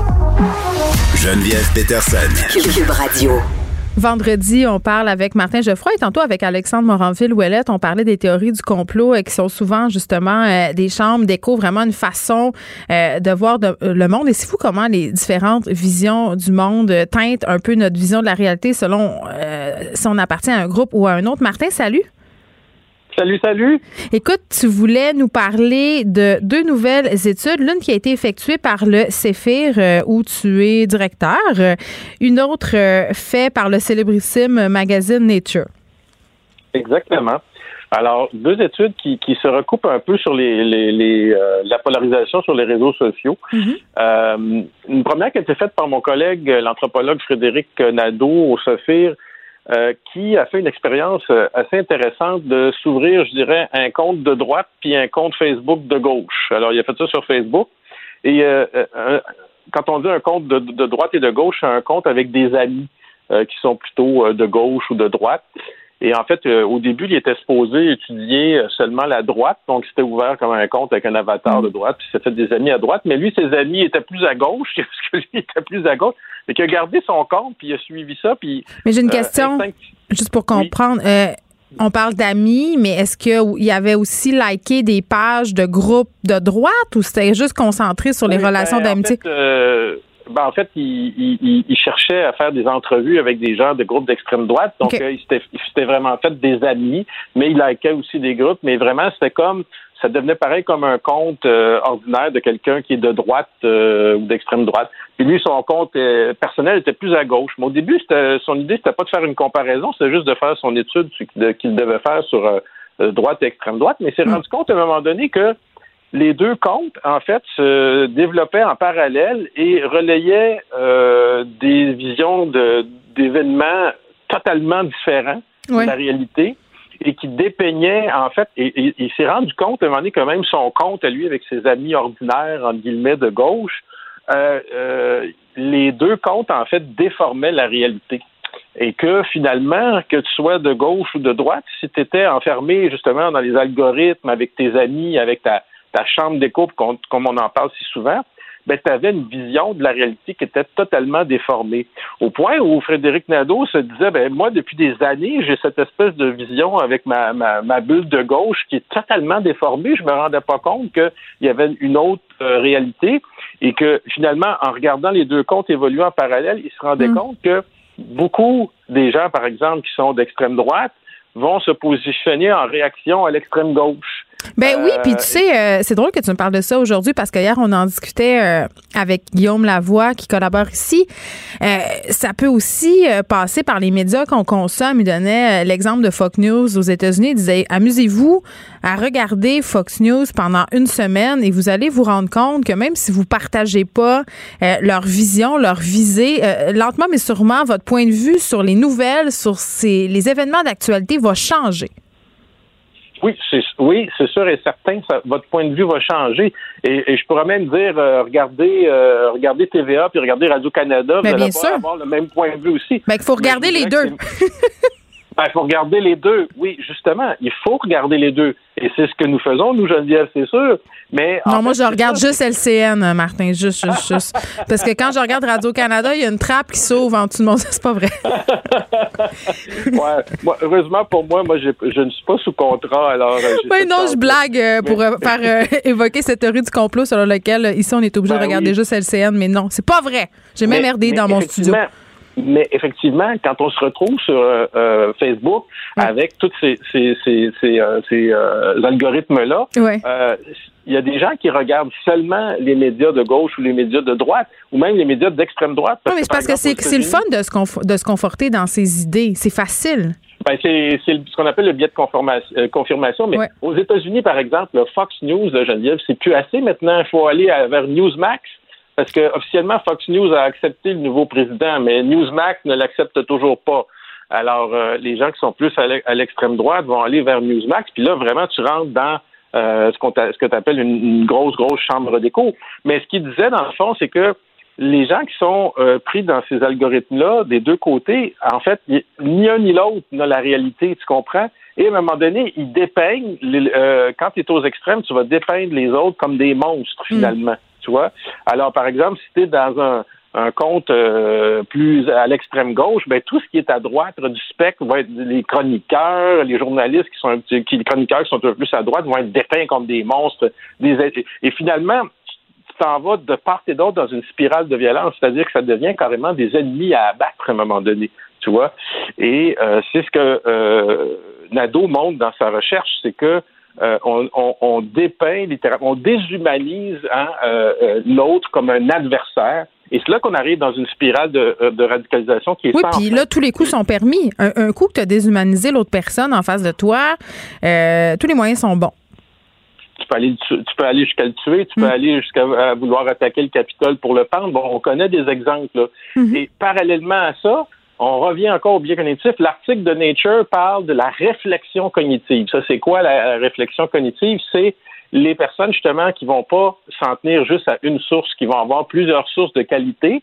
Et bon, là, là tu vas me dire que c'est un gros article scientifique dans Nature pour dire quelque chose que tu savais déjà, mais des fois, c'est le fun de se faire prouver que nos intuitions sont bonnes par un article scientifique. Et dans le cas de Nature, comme tu dis, c'est une revue très respectée. Cet article-là, en fait, ce qu'il dit, en gros, c'est que là, c'est sur Twitter. Sur Twitter, en fait, les gens qui ont des sources diversifiées de qualité ont un niveau de réflexion cognitive plus élevé que ceux qui n'ont pas des sources diversifiées et de qualité. OK? Et ça, ça a été fait avec du big data, c'est-à-dire c'était vraiment fait sur l'ensemble de la planète sur Twitter et ça a été publié dans euh, Nature. Et ça confirme ce qu'on pensait déjà euh, euh, par rapport à cette difficulté que les gens ont de sortir de leur bulle idéologique et euh, d'être capable de se confronter à d'autres idées sans. Euh, oui, mais comment on fait? C'est ça, Martin. C'est tellement pertinent, cette réflexion-là, en ce moment, parce qu'on a toutes sortes de discussions dans l'espace social par rapport à plein d'enjeux. Euh, je peux donner l'exemple du N-word, je peux en donner d'autres aussi. Là, on a une discussion sur la censure. et j'ai l'impression que d'un camp comme dans l'autre, dans un cas comme dans l'autre, on, refuse d'entendre les arguments de l'autre partie et si t'es pas avec nous, tu es contre nous. Ben, la problématique. Ça relève de ça, là aussi.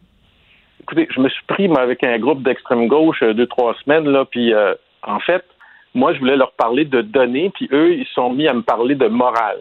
OK? Donc, ils allaient sur, ils voulaient m'amener sur un terrain moral où je ne voulais pas aller. Moi, je parle pas de morale, je parle de données. J'essaie de, parler de science, justement. Hmm. Alors, des données, c'est ce que je vous ai parlé, deux articles scientifiques aujourd'hui qui nous fournissent des données pour venir affirmer ce que je dis. Mais les gens qui sont aux extrêmes, ils vont nous parler de morale pour nous dire que leur morale à eux autres est supérieure, tu comprends? Alors que ce soit d'extrême gauche ou d'extrême droite, c'est des gens qui vont penser que leur morale est supérieure. Donc, c'est impossible de parler à, à, à quelqu'un qui, en guillemets, est un croyant que sa morale est supérieure. C'est comme quelqu'un qui, qui croit en, Dieu, ben je veux dire, tu vas pas l'ostiner que Dieu n'existe pas parce que ça, ça va finir par une chicane. Donc, ça sert à rien de parler de ça. Mais là, le, le terrain de la croyance, comprends-tu, euh, ou de la moralité supérieure est rendu dans le débat public et ça rend le débat public très difficile quand euh, finalement on a des gens qui veulent euh, en fait, euh, ils veulent la victoire, ils veulent pas l'amélioration de nos conditions de vie. Je sais pas si tu comprends ce que je veux dire. Ils veulent la victoire de leur idéologie. Ils cherchent pas, en fait, le bien commun. Ben, c'est en fait, c'est que c'est il, y a un côté prosélyte. On veut convaincre l'autre d'adopter sa position. Il n'y a pas réellement de dialogue, puis il n'y a pas de place pour la nuance, puis il n'y a pas de place pour un, une espèce de terrain d'entente où les deux adversités politiques ou idéologiques pourraient en venir à une espèce de pas un lieu commun, mais tu comprends ce que je veux dire, un, espèce de ben, cesser le feu, tu sais? Ben, le, écoute, je le, je le dis, je le répète, le socle commun de la discussion, c'est la science. À partir du moment où tu réfutes les, la, science, tu refutes les, statistiques, tu refutes les, les faits, ben, euh, pour y apposer une morale, ben, c'est sûr que c'est impossible. Puis là, ce que les deux recherches nous montrent, en fait, c'est que plus on plus on s'enfonce dans les algorithmes et dans des positions idéologiques euh, extrémistes, hmm. plus le dialogue est difficile. Et, et quand il n'y a pas de dialogue dans une société, on ne peut pas avancer. Tu vois, on peut pas. Mais je pense qu'on est rendu un peu à ce point-là, là, une espèce de point de rupture. Puis comment on fait pour, pour briser ce cycle-là? Parce qu'il n'y a personne qui gagne ben, là-dedans. Là. On travaille fort, Geneviève, là-dessus. Pas sûr, moi. Je suis pas sûr. Euh, ben, ben, on travaille fort. Ben, en tout cas, nous autres, au CFR, on travaille fort, mais je veux dire, il, faut, il faut arriver avec une éducation scientifique. Il faut que les gens comprennent, justement, quand un article qui est publié, comme j'en parle aujourd'hui dans Nature, eh, ça, c'est une revue qui, que, tu sais, tu peux prendre que ce qu'ils disent, que comme étant une, presque quasi-vérité, euh, même si en science, la vérité n'existe pas comme telle, c'est des hypothèses prouvées, mais tu peux prendre ça, euh, mettons, plus au sérieux que euh, des, un journal à potins, là, tu ou un, site web conspirationniste, là. Donc, il faut que les gens comprennent comment est constituée la science. Euh, avec des articles évalués au double aveugle. Euh, tu sais, euh, mais il y a quand même des gens qui sont l'autre bord du spectre, Martin, qui vont sous-tendre que la communauté scientifique, c'est aussi une bande de croyants et qui inventent toutes sortes d'affaires et que tout ça est une vaste fraude. Il y en a des gens qui pensent ça. Il y a des gens des deux bords du spectre politique qui prétendent ça, mais les gens qui prétendent ça des deux bords du spectre politique, c'est des extrémistes. Alors, pourquoi je m'explique que c'est des extrémistes? C'est que c'est des gens qui sont inaptes au compromis et dans le fond, ils sont tellement militants et tellement extrémistes qu'ils veulent pas euh, avancer, donc ils veulent détruire la démocratie libérale. OK? Euh, par contre, si tu as des gens de gauche et de droite qui sont capables de s'asseoir, de faire des débats, c'est sûr qu'ils veulent gagner leur option politique et tout ça, sauf qu'ils vont respecter quand même les faits à un moment donné. Je sais pas si tu vois ce que je veux dire. C'est quelqu'un qui veut jouer le jeu de la démocratie, du politique, ben, il va respecter les faits, il va respecter le, verdict des élections, mm. euh, il, va il va à un moment donné jouer le jeu. Quand tu es un complotiste, là, je veux dire, toutes les institutions pour toi sont pourries. L'enseignement, c'est de l'endoctrinement. Les infirmières sont achetées par le Big Pharma. Euh, les politiciens. Ben non, mais c'est ça. Ah oui. C'est ça, les gens qui. qui et t'en autant à l'extrême gauche qu'à l'extrême droite. Hein? Et, et ça, c'est les gens qui refusent de jouer le jeu du compromis politique, parce que c'est ça la politique, c'est ça la démocratie libérale, c'est ça qui fait qu'on peut être euh, tous différents, avoir toutes des idées différentes, mais vivre ensemble euh, tout en s'entretuant pas. Euh, c'est parce qu'on a instauré un système de débat public où on peut faire valoir ses idées, mais de manière civilisée. Mais la problématique qu'on a en ce moment, c'est qu'il y a des gens qui sont rendus tellement aux extrêmes qui refusent ce système-là, qui veulent imposer euh, un système euh, euh, autoritaire. Mais c'est ça, ça s'arrête où? C'est ça, là. Ben, ça s'arrête à un moment donné avec la police puis l'armée. On l'a vu aux États-Unis.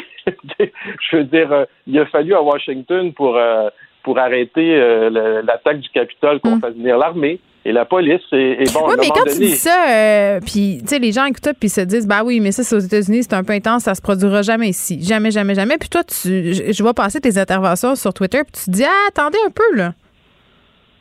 Ben, euh, oui, attendez un peu, ça peut se passer ici. Euh, je veux dire, le Canada a été le premier pays qui vient de déclarer officiellement les Proud Boys, qui est un groupe, en passant, vous savez, les Proud Boys, ça a été fondé par un Canadien. Oui, c'est un, des fondateurs euh, de Vice Montréal. Oui, Gavin McInnes, qui a fondé euh, le journal de gauche Vice. D'ailleurs, au départ, il était d'extrême gauche, puis de gauche, il disait dans Vice, puis il a reviré à l'extrême droite pour vous dire que ça, c'est quelque chose que je vois souvent. Les gens qui ont une tendance à être extrémistes puis qui n'aiment pas la démocratie libérale peuvent passer d'un extrême à l'autre. C'est tellement vrai. Si vous avez écouté la balado euh, du New York Times de Rabbit Hole, on a l'histoire d'un jeune qui se radicalise, il devient euh, très, très à droite. Quand soudain, il se joint à des groupements de gauche, il devient très, très à gauche. Très, très à gauche. Oui. Oui, puis vous avez des exemples, euh, même en ce moment au Québec, par exemple, Roméo Bouchard. Euh, qui était plutôt à, gauche au départ, puis qui maintenant est rendu plutôt à droite. Mm-hmm. Euh, vous avez même dans les complotistes, euh, vous savez, vous avez Mel Goyer dans les complotistes, qui au, départ, Mel Goyer, en fait, c'est une féministe. elle, se, elle, se, elle se présente comme étant une féministe. Mais il y a des féministes à droite aussi, Martin, je te dirais ça. Oui, ça, je le sais. On n'en nommera pas, là, mais il y en a. Non, non, non, mais il y en a certains. il y a même des groupes féministes de droite, mais, mais euh, bon, euh, mais, mais je, ce que je veux dire, c'est que cette, cette fille-là est une complotiste aujourd'hui complètement et elle fraye avec des groupes d'extrême droite, alors qu'au départ, euh, c'était plutôt de féministes de gauche, je vous dirais, avant la pandémie. Et, et, donc, c'est courant de voir ça parce que les personnes qui vont dans les extrêmes, c'est ça, c'est des personnes qui respectent pas les institutions sociales. Hmm. Puis, en fait, notre société, comment elle peut fonctionner, c'est grâce aux, grands, aux institutions sociales. Si tu plus aucun respect pour les professeurs, pour les infirmières, euh, pour, pour euh, les fonctionnaires, pour les gouvernements, ben la société à ce moment-là, effectivement, elle s'effondre. Ça donne ce que ça a donné euh, au capital à Washington. Si on veut la lire, cette étude du CEFIR, Martin, est-ce que c'est possible? Oui, vous pouvez aller sur le site sophir.ca. Elle est là, gratuite pour tout le monde, parce que nous autres, on donne euh, nos choses gratuitement. Mais ça passe par l'éducation, tu l'as dit, vous y participez. Martin Geoffroy, merci beaucoup. De rien. Bye bye. Vous écoutez Geneviève Peterson. Cube Radio. On est avec Madeleine Pilote-Côté. Madeleine, salut. Allô, bon vendredi. Écoute, bon vendredi à toi aussi. Je suis enchantée parce que tu voulais nous faire une espèce de plaidoyer pour la culture euh, en vrai. Parce que ça fait des mois euh, qu'on consomme la culture de façon virtuelle, mais c'est vrai que souvent ça le fait pas. C'est pas, c'est pas, euh, ça remplit pas autant. Ben, c'est bien fun, tu sais, les, les artistes se sont réinventés. Arrête!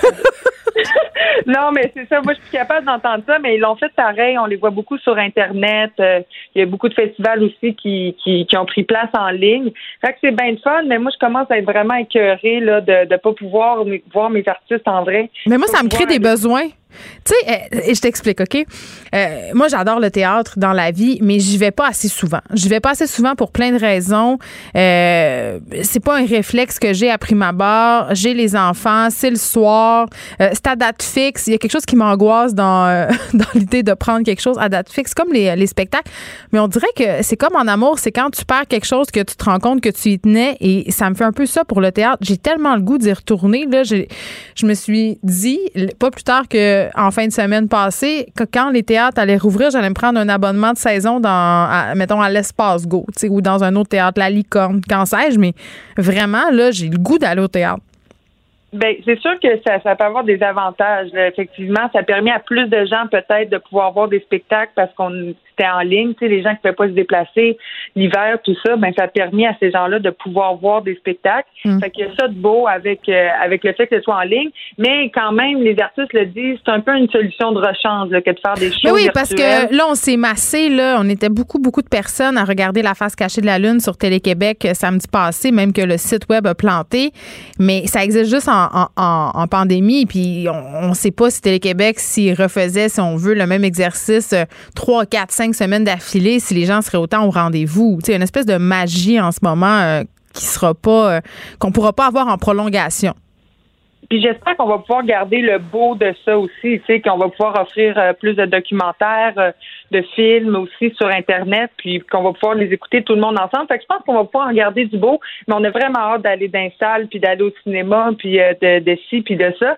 Puis là, ben, il y a, on sait que ça va vraiment pas bien pour les artistes. Il y avait des, des aides financières aussi proposées par le gouvernement mm-hmm. pour les aider, mais ça passe majoritairement par, euh, par les organismes qui s'occupent du milieu culturel, puis pas directement aux artistes. Fait que c'est ça qui est un peu dommage.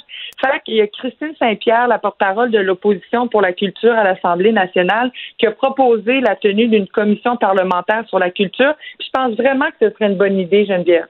Ben OK. Pourquoi tu penses que ça serait une bonne idée? Parce qu'on pourrait élargir euh, le débat peut-être au-delà de la, question pandémique? Ben c'est ça, on pourrait comme vraiment préparer une, une, vraie relance pour vraiment aider le milieu culturel, leur donner peut-être plus d'argent, puis vraiment aller poser des questions aux principaux intéressés. Je parle des artistes, puis tout le milieu aussi de la mm. culture, savoir vraiment ce dont ils ont besoin, tu sais, puis vraiment qu'on puisse analyser en profondeur les dommages qui ont été faits par la pandémie, parce qu'on le sait qu'il y en a, mais il faut vraiment parler aux principaux intéressés pour savoir qu'est-ce qu'on va faire avec ça. Puis je pense aussi, euh, bon, que la culture va mal, puis ça date d'avant la pandémie, puis ça passe pas nécessairement par plus de subventions, plus d'argent, là. Ça, c'est, en tout cas, puis là, je me ferai peut-être pas d'amis, mais je trouve que c'est la solution facile, puis le réflexe facile que certains artistes ont euh, quand vient le temps d'avoir une réflexion sur leur pratique, sur leur milieu. Euh, tu sais, puis je suis curieuse de savoir ce que tu en penses, toi, Madeleine, là, mais j'ai l'impression que tant qu'au niveau de l'éducation, euh, puis qu'au niveau de la société québécoise, on ne valorisera pas la culture, euh, que la culture n'aura pas une place importante, que les artistes n'auront pas un statut important, parce qu'au Québec, les, les, artistes, on voit ça comme étant suspect.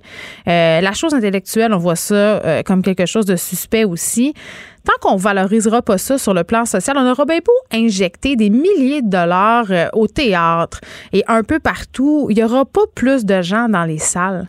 Ça commence par ça. Oui, oui, je, suis bien d'accord. Il faut valoriser la, culture au Québec. Au Québec, on a beaucoup d'artistes. On est une mine d'or d'artistes, de, gens hyper allumés, puis on voit beaucoup de mm. Québécois, de Québécoises rayonnelles internationales. Fait qu'il faut vraiment miser là-dessus. Puis il faut aussi euh, que ce soit au primaire, même à la maternelle, à la garderie, il faut aiguiser cette envie-là. Oui, c'est comme si c'est la euh, première affaire qu'on laisse tomber tout le temps. Tu sais, puis l'espèce d'affaire qui est la sur le Sunday, pas nécessaire, mais en même temps. Ben oui, au secondaire, Geneviève, là, moi, j'étais dans le programme international, puis on allait au théâtre une couple de fois par année. Mais ça, dans le programme régulier, je pense qu'il allait juste une fois par année au théâtre s'il y allait cette année-là.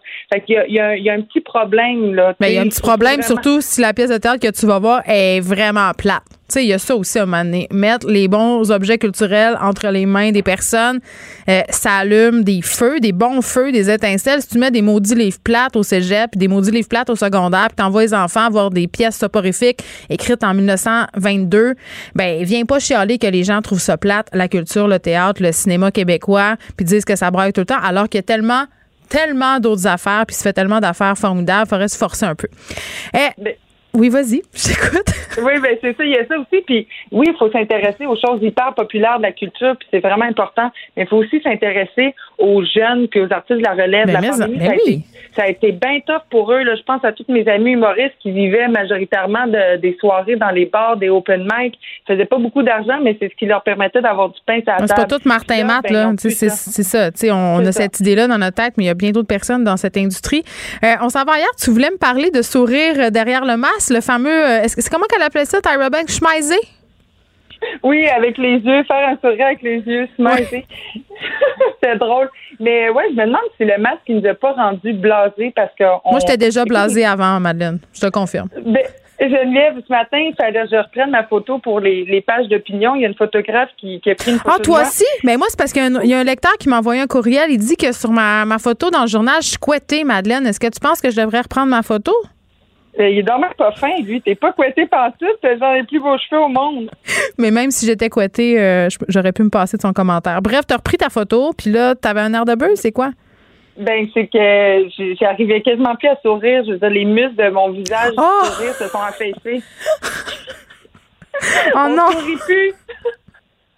Ben, OK. Ben, euh, ben oui, c'est vrai. Puis en même temps, moi, je trouve que porter le masque, ça a du bon parce que, un, des fois, tu fais, OK, je m'en vais à l'épicerie. Je suis pas besoin de me forcer pour avoir une face souriante. Les gens pourront pas se dire, hey, elle est donc ben bête, elle, dans la vie. tu t'en vas avec ton masque. Je sais pas. Moi, il y a quelque chose que je trouve le fun dans l'anonymat du masque. Puis je pense que je suis pas la seule dans ma situation. Il y a bien des gens qui ont l'impression que le masque, c'est non seulement une barrière euh, un peu euh, contre les microbes, mais c'est aussi une barrière humaine, une barrière mentale. Moi, je me sens protégée dans tous les sens du terme. Mais il y a des beaux côtés. Puis, euh, tu sais, par exemple, moi, j'adore euh, faire du lip sync en écoutant de la musique. Quand je sors, j'ai toujours de la musique dans les oreilles. Fait que là, ben, je me fais plus juger dans le métro euh, quand, quand je chante sans qu'il y ait de son qui sorte de ma bouche. Fait que c'est bien fun. Mais je m'interroge, tu sais, je me demande, est-ce qu'on a perdu la capacité de sourire? Parce que c'est quand même un, lien social. Tu devrais peut-être t'inquiéter davantage sur notre capacité à socialiser parce que juste moi, cet été, Madeleine, quand on a eu une espèce de, de petite récréation de COVID, puis on avait le droit d'aller voir des amis dehors dans la cour arrière. La première fois que j'ai revu des amis et qu'on avait euh, plus qu'une personne, on aurait dit que j'avais perdu la capacité de socialiser, euh, de mener une conversation à plusieurs. Je trouvais ça étourdissant, je trouvais ça fatigant. Je te jure, là, j'ai été avec trois amis pendant une soirée dehors et je suis ressortie de là brûlée. Moi, je pense vraiment que on, aura comme une espèce de rattrapage à faire post-pandémique. Madeleine, euh, puis l'autre côté, on se reparle lundi. Merci. À lundi. Pendant que votre attention est centrée sur cette voix qui vous parle ici ou encore là, tout près ici, très loin là-bas ou même très, très loin. Celle de Desjardins Entreprises est centrée sur plus de 400 000 entreprises partout autour de vous. Depuis plus de 120 ans, nos équipes dédiées accompagnent les entrepreneurs d'ici à chaque étape pour qu'ils puissent rester centrés sur ce qui compte, la croissance de leur entreprise.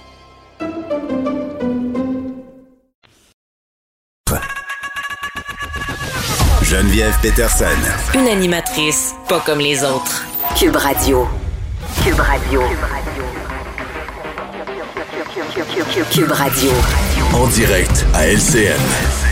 14h30, on va aller joindre Geneviève Peterson en direct dans son studio de Cube Radio. Euh, salutations, Geneviève, à toi et à tes auditeurs et auditrices. Euh, trois questions en rafale, en, en, quiz, Geneviève, pour commencer. D'abord, on peut se tutoyer? On peut se tutoyer? Oui, ça va, euh, Paul. Tu peux me dire tu. C'est parfait. Geneviève, es-tu en général une femme romantique? Oui ou non? Oh mon Dieu, tout de suite la question piège. euh, honnêtement, oui ou non? OK, ben je peux pas te répondre oui ou non. Je, non, ça, ça, va être plus compliqué que ça. Euh, Oh. Ben oui, finalement, mais je, honnêtement, okay, je, okay. je, jugeais les okay. gens romantiques, puis je voulais pas dire que j'étais romantique, mais, oui. Faisons, faisons comme si ton conjoint t'écoutais pas. Là. On se parle juste entre toi ah, il et moi. m'écoute pas, fais-toi en pas. pas. OK, c'est pas gentil de sa part. Bon, alors donc, euh, voilà. Euh, finalement, romantique. Est-ce que vous célébrez, normalement, vous célébrez la Saint-Valentin? Ben, écoute, je te dirais qu'on fait le festival de la Saint-Valentin, c'est-à-dire qu'on va au restaurant comme plusieurs fois dans cette semaine-là, mais on évite le soir de la Saint-Valentin parce que dans ma tête, c'est le pire okay. soir de toute l'année pour aller au restaurant.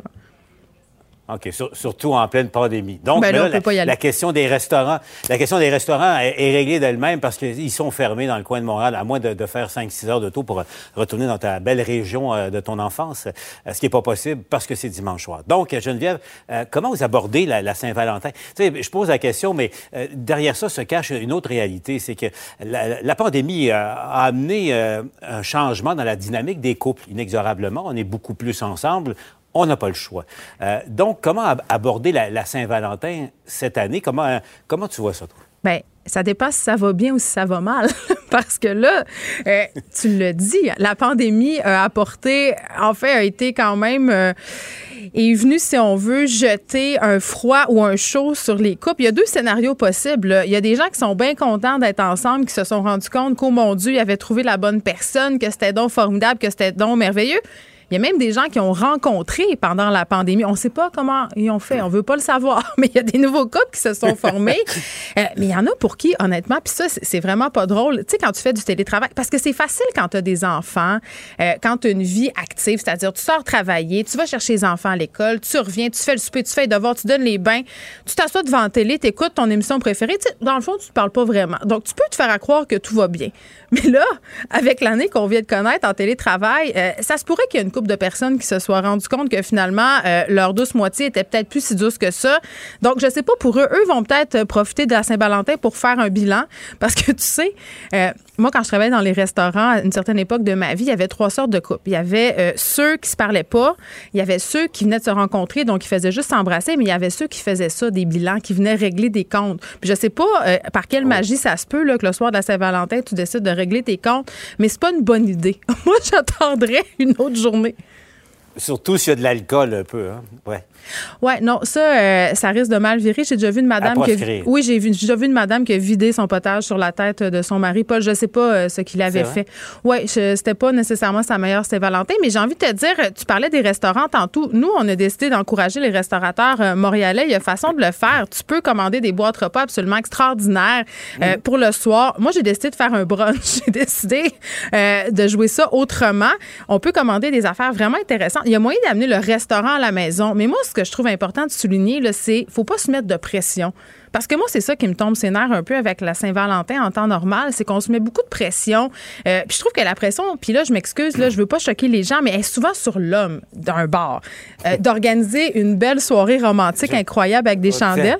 Ben, je, Geneviève, je t'arrête. Je, je, devine tout de suite bien des hommes qui nous écoutent en ce moment te, te saluer. Ta cote de popularité vient de tripler tout d'un coup. Attends, elle va peut-être baisser. Elle va peut-être baisser, là. J'ai pas ah, fini oui? ma phrase. OK, d'accord. Alors, a, continue. Ben, continue. Il y, a, il y, a, le côté pression sur l'homme d'organiser quelque chose, mais il y a aussi le, le, la pression sur la femme d'être euh, dans un, comment je dirais bien ça pour la télévision, dans un mode sensuel, OK? Moi, ça fait déjà quelques mois que sur mon feed Facebook, je reçois des publicités de lingerie, toutes sortes d'affaires. Donc, c'est comme s'il y avait des attentes. Et moi, je remarque, puis ça m'est déjà arrivé, le soir de la Saint-Valentin, tu tellement, tu t'es fait un scénario dans ta tête, tu te dis ça va se passer comme ça, ça va être magique, ça va être le fun, puis finalement, tout le monde est déçu parce que c'est jamais, c'est jamais euh, comme ce qu'on nous vend. Donc, euh, je pense que c'est important de pas se mettre de pression, puis peut-être de faire ça bien relax. C'est pour ça que moi, j'ai décidé d'organiser un brunch. C'est bien relax, c'est le matin, on est en pyjama, il n'y a pas de pression et on passe à, autre chose plus tard dans la journée. Je te rassure, je n'ai pas sur mon Facebook reçu aucune publicité de lingerie. Je, te, je tiens à te Mais tu aurais pu en acheter pour, pour ta tendre moitié. Ben, je trouve que c'est, ça relève de, de, la personne elle-même, c'est vrai. De, la conjointe. Et puis, euh, ah, c'est mon avis, hein, mon, mon homme avis. En terminant, euh, Geneviève, parce que c'est, un rappel aussi, au fond, si on se complique la vie, la vie devient compliquée. Euh, en même temps, profiter de, de, ces temps-là, parce que je pense que beaucoup de personnes euh, se sont posées de, vraies questions, des, des questions qu'on se posait peut-être pas en temps normal par rapport à, au sens de la vie, puis l'importance des choses dans la vie. Tu sais, je veux dire, au fond, simplement profiter d'une occasion comme celle-là, si on le fait pas assez régulièrement, de dire aux gens qu'on aime, qu'on les aime. Oui, puis on n'est pas obligé, on n'est pas obligé d'être, ben, on n'est pas obligé d'être en couple pour faire ça. Puis moi, je disais, la pandémie me ramollit le cœur. Je me dis, tu sais, pour la Saint-Valentin, pourquoi pas en profiter pour appeler des amis, pour appeler des gens qui sont tout seuls, qui sont pas en couple, pour dire à nos enfants aussi, écoute, euh, tu sais, dire des affaires qu'on est un peu mal à l'aise de dire en, temps normal. je pense qu'on s'est tous rendu compte cette année euh, que parfois, justement, ben, tu sais, il y a des gens qui partent plus vite qu'on aurait voulu. Donc, je pense que c'est un bon moment, justement, pour sortir des affaires. Quelle, belle parole. Merci Geneviève. Bon week-end et, bonne Saint-Valentin. Bon brunch à Saint-Valentin. Merci. Salut. Pendant que votre attention est centrée sur vos urgences du matin, vos réunions d'affaires du midi, votre retour à la maison ou votre emploi du soir, celle de Desjardins Entreprises est centrée sur plus de 400 000 entreprises à toute heure du jour. Grâce à notre connaissance des secteurs d'activité et à notre accompagnement spécialisé, nous aidons les entrepreneurs à relever chaque défi pour qu'ils puissent rester centrés sur ce qui compte, le développement de leur entreprise. Autres. Vous écoutez Geneviève Peterson. Cube Radio.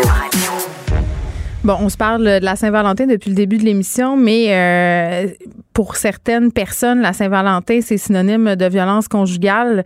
Euh, cette fête-là vient avec une hausse euh, des situations de violence conjugale. On en parle avec Gaëlle Fédida, qui est coordonnatrice au dossier politique à Alliance MH2. Madame Fédida, bonjour. Bonjour. Bon, écoutez, on s'était parlé il y a quelques mois euh, concernant la violence post-séparation. Vous avez lancé, euh, vous aviez lancé une initiative euh, par rapport à tout ça. Cette semaine, à l'Alliance, vous désirez rappeler l'importance de s'attarder à cette, cette problématique-là à l'approche de la Saint-Valentin? Effectivement, parce que malheureusement, on sait que les violences conjugales augmentent à cette période-là. Il y a une étude de, l'Université de Calgary qui a chiffré ça. Mm-hmm de l'ordre de 20% de violences supplémentaires. Puis on sait toujours que euh, les statistiques sont sous, sous-évaluées. Est-ce que c'est le cas de toutes les fêtes ou celle-là en particulier parce qu'elle fait référence au couple? Ben c'est ça. Non, non, c'est vraiment c'est une c'est une constatation qu'on fait spécifiquement par rapport à la Saint-Valentin, effectivement. Mm. Euh, puis quand on parle de violence euh, séparation, Madame pas séparation, Madame Fétida, dites-moi, on dit souvent que ça passe inaperçu ce type de violence-là. Pourquoi? Ben parce que tout le monde pense qu'une fois que madame est séparée physiquement, euh, la violence s'arrête. Alors, éventuellement la violence physique, mais pas toujours. Et malheureusement, euh, c'est plutôt au moment où le monsieur comprend qu'il n'a plus du tout la main mise sur madame que là, il va devenir encore plus violent qu'il n'était durant la relation. Euh, les, les risques d'homicide sont beaucoup plus élevés au moment de la séparation que pendant la relation. Ça, on a des chiffres qui nous le démontrent, là. Absolument, oui. On a, euh, on sait que euh, une femme séparée court un risque de subir des violences 30 fois plus élevé qu'une femme mariée. Et pareil, on avait une étude de Statistique Canada euh, qui disait que 40% des victimes de violences post-séparation ont vu ces violences apparaître pour la première fois dans leur relation à la suite de la rupture. C'est-à-dire qu'il n'y avait jamais eu d'épisode de violence physique ou psychologique avant? C'est dur à croire. C'est dur à croire, mais on pense en fait que du coup, ce sont des femmes qui réalisent ah. l'ampleur de, ce qu'elles ont vécu une fois qu'elles sont effectivement séparées, puis que monsieur n'arrête pas ses comportements alors qu'elle est, qu'elle, qu'elle est séparée. Donc là, madame commence à se poser des questions, puis se mm. rend compte qu'effectivement, oui, elle était dans une, dans une relation toxique et malheureusement, elle continue à subir les impacts de, cette, de la violence qui devient une violence post-séparation, mais qui probablement, effectivement, avait des indices déjà avant.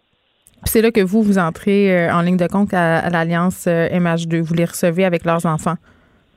C'est ça. les, deuxièmes étapes sont vraiment destinées aux femmes euh, qui, dont le conjoint présente encore un indice de dangerosité important quand elles sortent des refuges d'urgence. On estime que c'est à peu près 500 femmes par année qui ont besoin de sécurité supplémentaire une fois qu'elles sortent. Alors chez nous, elles arrivent dans des, dans des appartements complètement anonymes et sécurisés avec euh, tout un dispositif de services spécialisés pour la femme et pour les enfants, parce qu'ayant vécu des, des, impacts de violence euh, pendant mmh. la relation, c'est bien important aussi de s'occuper des enfants dans cette situation-là. Bon, euh, et puis à chaque fois qu'on fait des entrevues sur le sujet avec des organismes, évidemment, on parle du manque de fonds, du manque de moyens, du manque de ressources. J'ai l'impression qu'avec la pandémie, Mme Fédida, quand même, au niveau du gouvernement, il y a une volonté. Là, ça a mis en lumière encore plus, euh, du moins dans l'œil du public, la situation dans laquelle certaines femmes se retrouvent, euh, qui a été exacerbée, accélérée par la pandémie. Là, on a eu cette annonce du fédéral, 100 millions de dollars à des projets visant à aider les personnes les plus démunies. Donc, ça ira à des organismes qui sont bénéficiaires pour élargir justement euh, l'aide faite aux femmes. Est-ce que ça va vous toucher, cette subvention-là? Ben oui, on espère bien. oui, oui, on sait qu'effectivement, les maisons de deuxième étape euh, vont être aussi vont être éligibles dans ces fonds-là, ce qui malheureusement n'a pas été le cas dans tous les fonds Covid. Mais bon, effectivement, même au-delà de la Covid, dans les deux dernières années, on voit quand même des investissements majeurs euh, mm-hmm. au niveau provincial en violence conjugale. Donc ça, c'est quand même très apprécié. Maintenant, on est dans une période pré-budgétaire, alors on va se permettre de dire qu'il en manque encore. C'est qu'aujourd'hui, malheureusement, dans, les, dans, nos ressources, on a encore des taux de refus trop importants. Euh, et donc, on, on, fait pression là sur le gouvernement pour débloquer des unités de logement euh, pour des refuges de deuxième étape. Et ce qu'on ne comprend pas bien, c'est comment euh, tout l'argent fédéral qui a été annoncé au, à l'automne là sur la stratégie nationale logement n'est pas encore atterri euh, ici. Alors maintenant, on a une nouvelle annonce fédérale. On est bien contente, puis on espère que on va, ça va pouvoir finir par atterrir au Québec. Bon, puis en terminant, allez-y. les dispositifs fédéraux qui sont euh, mis en place par rapport à la violence conjugale, ils concernent aussi les Québécoises. Donc c'est sûr qu'on ne va pas revoir la, place du Québec dans la Confédération canadienne, qui a une mm. place un petit peu particulière. Mais quand des fonds fédéraux sont débloqués pour des, des, politiques, des programmes sociaux de cette nature-là, il faudrait vraiment qu'ils puissent arriver euh, aussi pour les femmes québécoises dans une dans une dure dans un temps qui soit raisonnable. Sur les fonds d'urgence, par exemple, parce que là, le 100 millions de dollars, c'est pas des fonds d'urgence, ça va être pour des programmes. Mais sur les fonds d'urgence Covid de 2020, ben, des fonds fédéraux, il y en a eu deux qui ont mis six mois à atterrir au Québec pour des fonds d'urgence.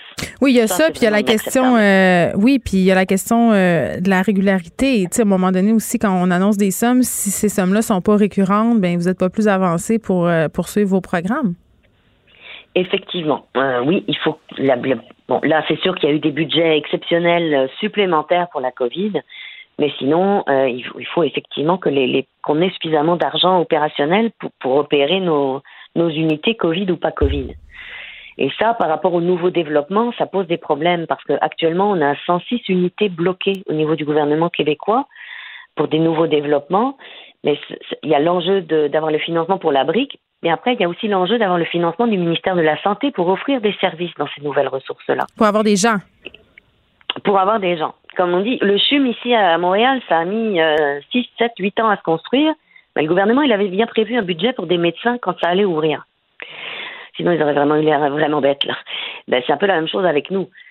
Même si finalement, on arrive à obtenir les 106 unités qui nous manquent dans le prochain budget, et on espère très fort, euh, ben, il faudra bien que le ministère de la Santé prévoie hmm. de l'argent pour, dans deux ans, offrir des services. Aujourd'hui, tout ça est bloqué, tout ça est gelé. On n'a aucune information et indication que ça puisse évoluer. C'est pour ça qu'on profite de, toutes les occasions avant le budget pour, euh, pour en reparler. Très bien. Gaëlle Fédida, merci, qui est coordonnatrice au dossier politique à l'Alliance MH2. On vous rappelle euh, que dans la de la Saint-Valentin, ben, il y a une hausse des incidents de violence conjugale. Le, commentaire de Danny Saint-Pierre, un chef pas comme les autres. Tout se passe mal, Danny. je sais, mais je suis venu te sauver. je renverse ma bouteille d'eau. Paul Larocque me demande si je suis romantique. Ça, ça- Es-tu romantique? Qu'as-tu répondu à Paul? Mais il m'a pas laissé répondre ben ben, mais je te dis. je te OK, dis- c'était une conversation à sens unique? Non, c'était pas une conversation à sens unique. La question m'a mis tellement mal à l'aise parce que c'est quelque chose qui me rend excessivement mal à l'aise, le romantisme. Donc, Paul le savait pas, mais il comme Tu vois qu'il y a l'instinct, hein? Il d'entrevue. il m'a posé une question qui m'a déstabilisée tout de suite en partant. Ben, Parce que euh, mon chum me fait découvrir le romantisme, mais c'est pas une joke. Ah oui? Y arrives-tu comme avec euh, des trucs euh, derrière son manteau, puis je te parle d'un bouquet de fleurs, là? Non, ben pas nécessairement, mais moi j'étais. une surprise. Il est très surprise. Ah oui, hein? Il est très surprise, puis il est très moment. Ah, on va faire ci, on va faire ça. Puis moi, dans le fond, tout au long de mes relations dans ma vie, à chaque fois qu'un gars essayait de, de faire un, un geste romantique envers moi, ma première réaction, c'était de faire Wesh! C'est Keten! J'ai ça! oui, mais dans le fond, je me suis rendu compte que euh, c'était un moyen de défense, je pense. Ah oui, hein? Tu voulais pas te laisser attendrir puis montrer ta Je vulnérabilité pense, surprise? je pense que c'est ça. Fait qu'à ce temps, je suis comme, ben OK, là, il m'écrit une petite carte Keten, puis je trouve ça cute. Qu'est-ce que tu veux? C'est, c'est peut-être, je sais pas, je m'en viens peut-être Keten aussi. Euh, J'ai un chauffe- commandé des yeux brillants? j'ai un chauffe-mitaine, là. Ta chauffe-mitaine, sac à papier, hein? Je suis rendue loin, Le là. Rubicon est franchi depuis un moment. Non, mais mon chum, sans joke, c'est le dernier des romantiques, là, fait que j'ai pas le choix. Il faut, il faut que. Ah oui, hein? Des fois, il faut que je fasse à croire que je trouve ça bien cute. Mais tu sais, admettons, euh, quelqu'un qui est romantique comme ça, ça, ça tend peut-être à une certaine réciprocité. Mais je le suis romantique. J'ai envoyé des fleurs l'autre fois pour m'excuser. Tu sais que. chez- T'as fait ça? Oui, au fleuriste, faux choix. Oui, mes grands amis, hein, par Ils ailleurs. sont extraordinaires. Ouais, tu, les, peux, tu, les sœurs Fauchois, rock. tu peux commander un bouquet euh, de fleurs pour quelqu'un. Mhm. Puis tu peux cocher la raison de l'envoi. Et dans la Mhm. raison, il y a pour s'excuser. Moi, j'ai coché ça. Je sens qu'il y a des faits vécus. Probablement que les Madame Fauchois euh, ont, ont vécu l'apanage. Exactement. Non, mais je suis quand même, euh, je suis quand même romantique. J'aime les petites attentions, mais j'aime pas le romantisme plaqué. là. J'aime pas. Moi, ce que j'aime pas, c'est la pression d'être romantique. Tu sais, mettons à la Saint-Valentin. Ouais, comme en fin de semaine. C'est ça. Moi, un moment donné, il y avait un de mes chums qui m'avait fait un, un lit de, une espèce de chemin jusqu'au lit de pétales de rose. J'étais comme, ah, pff. Moi, je pense juste à balayeuse. J'avais ri, puis j'avais été allergique aux fleurs, puis j'avais dit, mais c'est quoi le point culminant? C'est qu'il faut qu'on couche ensemble. Fait que là, je- OK. moi, c'est, moi, c'est, pas comme un deal, ça, à Saint-Valentin? ben, c'est ça qui me gosse. les gens font des échanges de fluides euh, obligés? On dirait que si je le sais que je suis obligée de faire un échange de fluides, ça me le tente plus. Ben, je te comprends. J'ai l'esprit de contradiction de même. Qu'est-ce que tu Ben, veux? il, il faudrait avoir envie d'échanger des fluides plus souvent.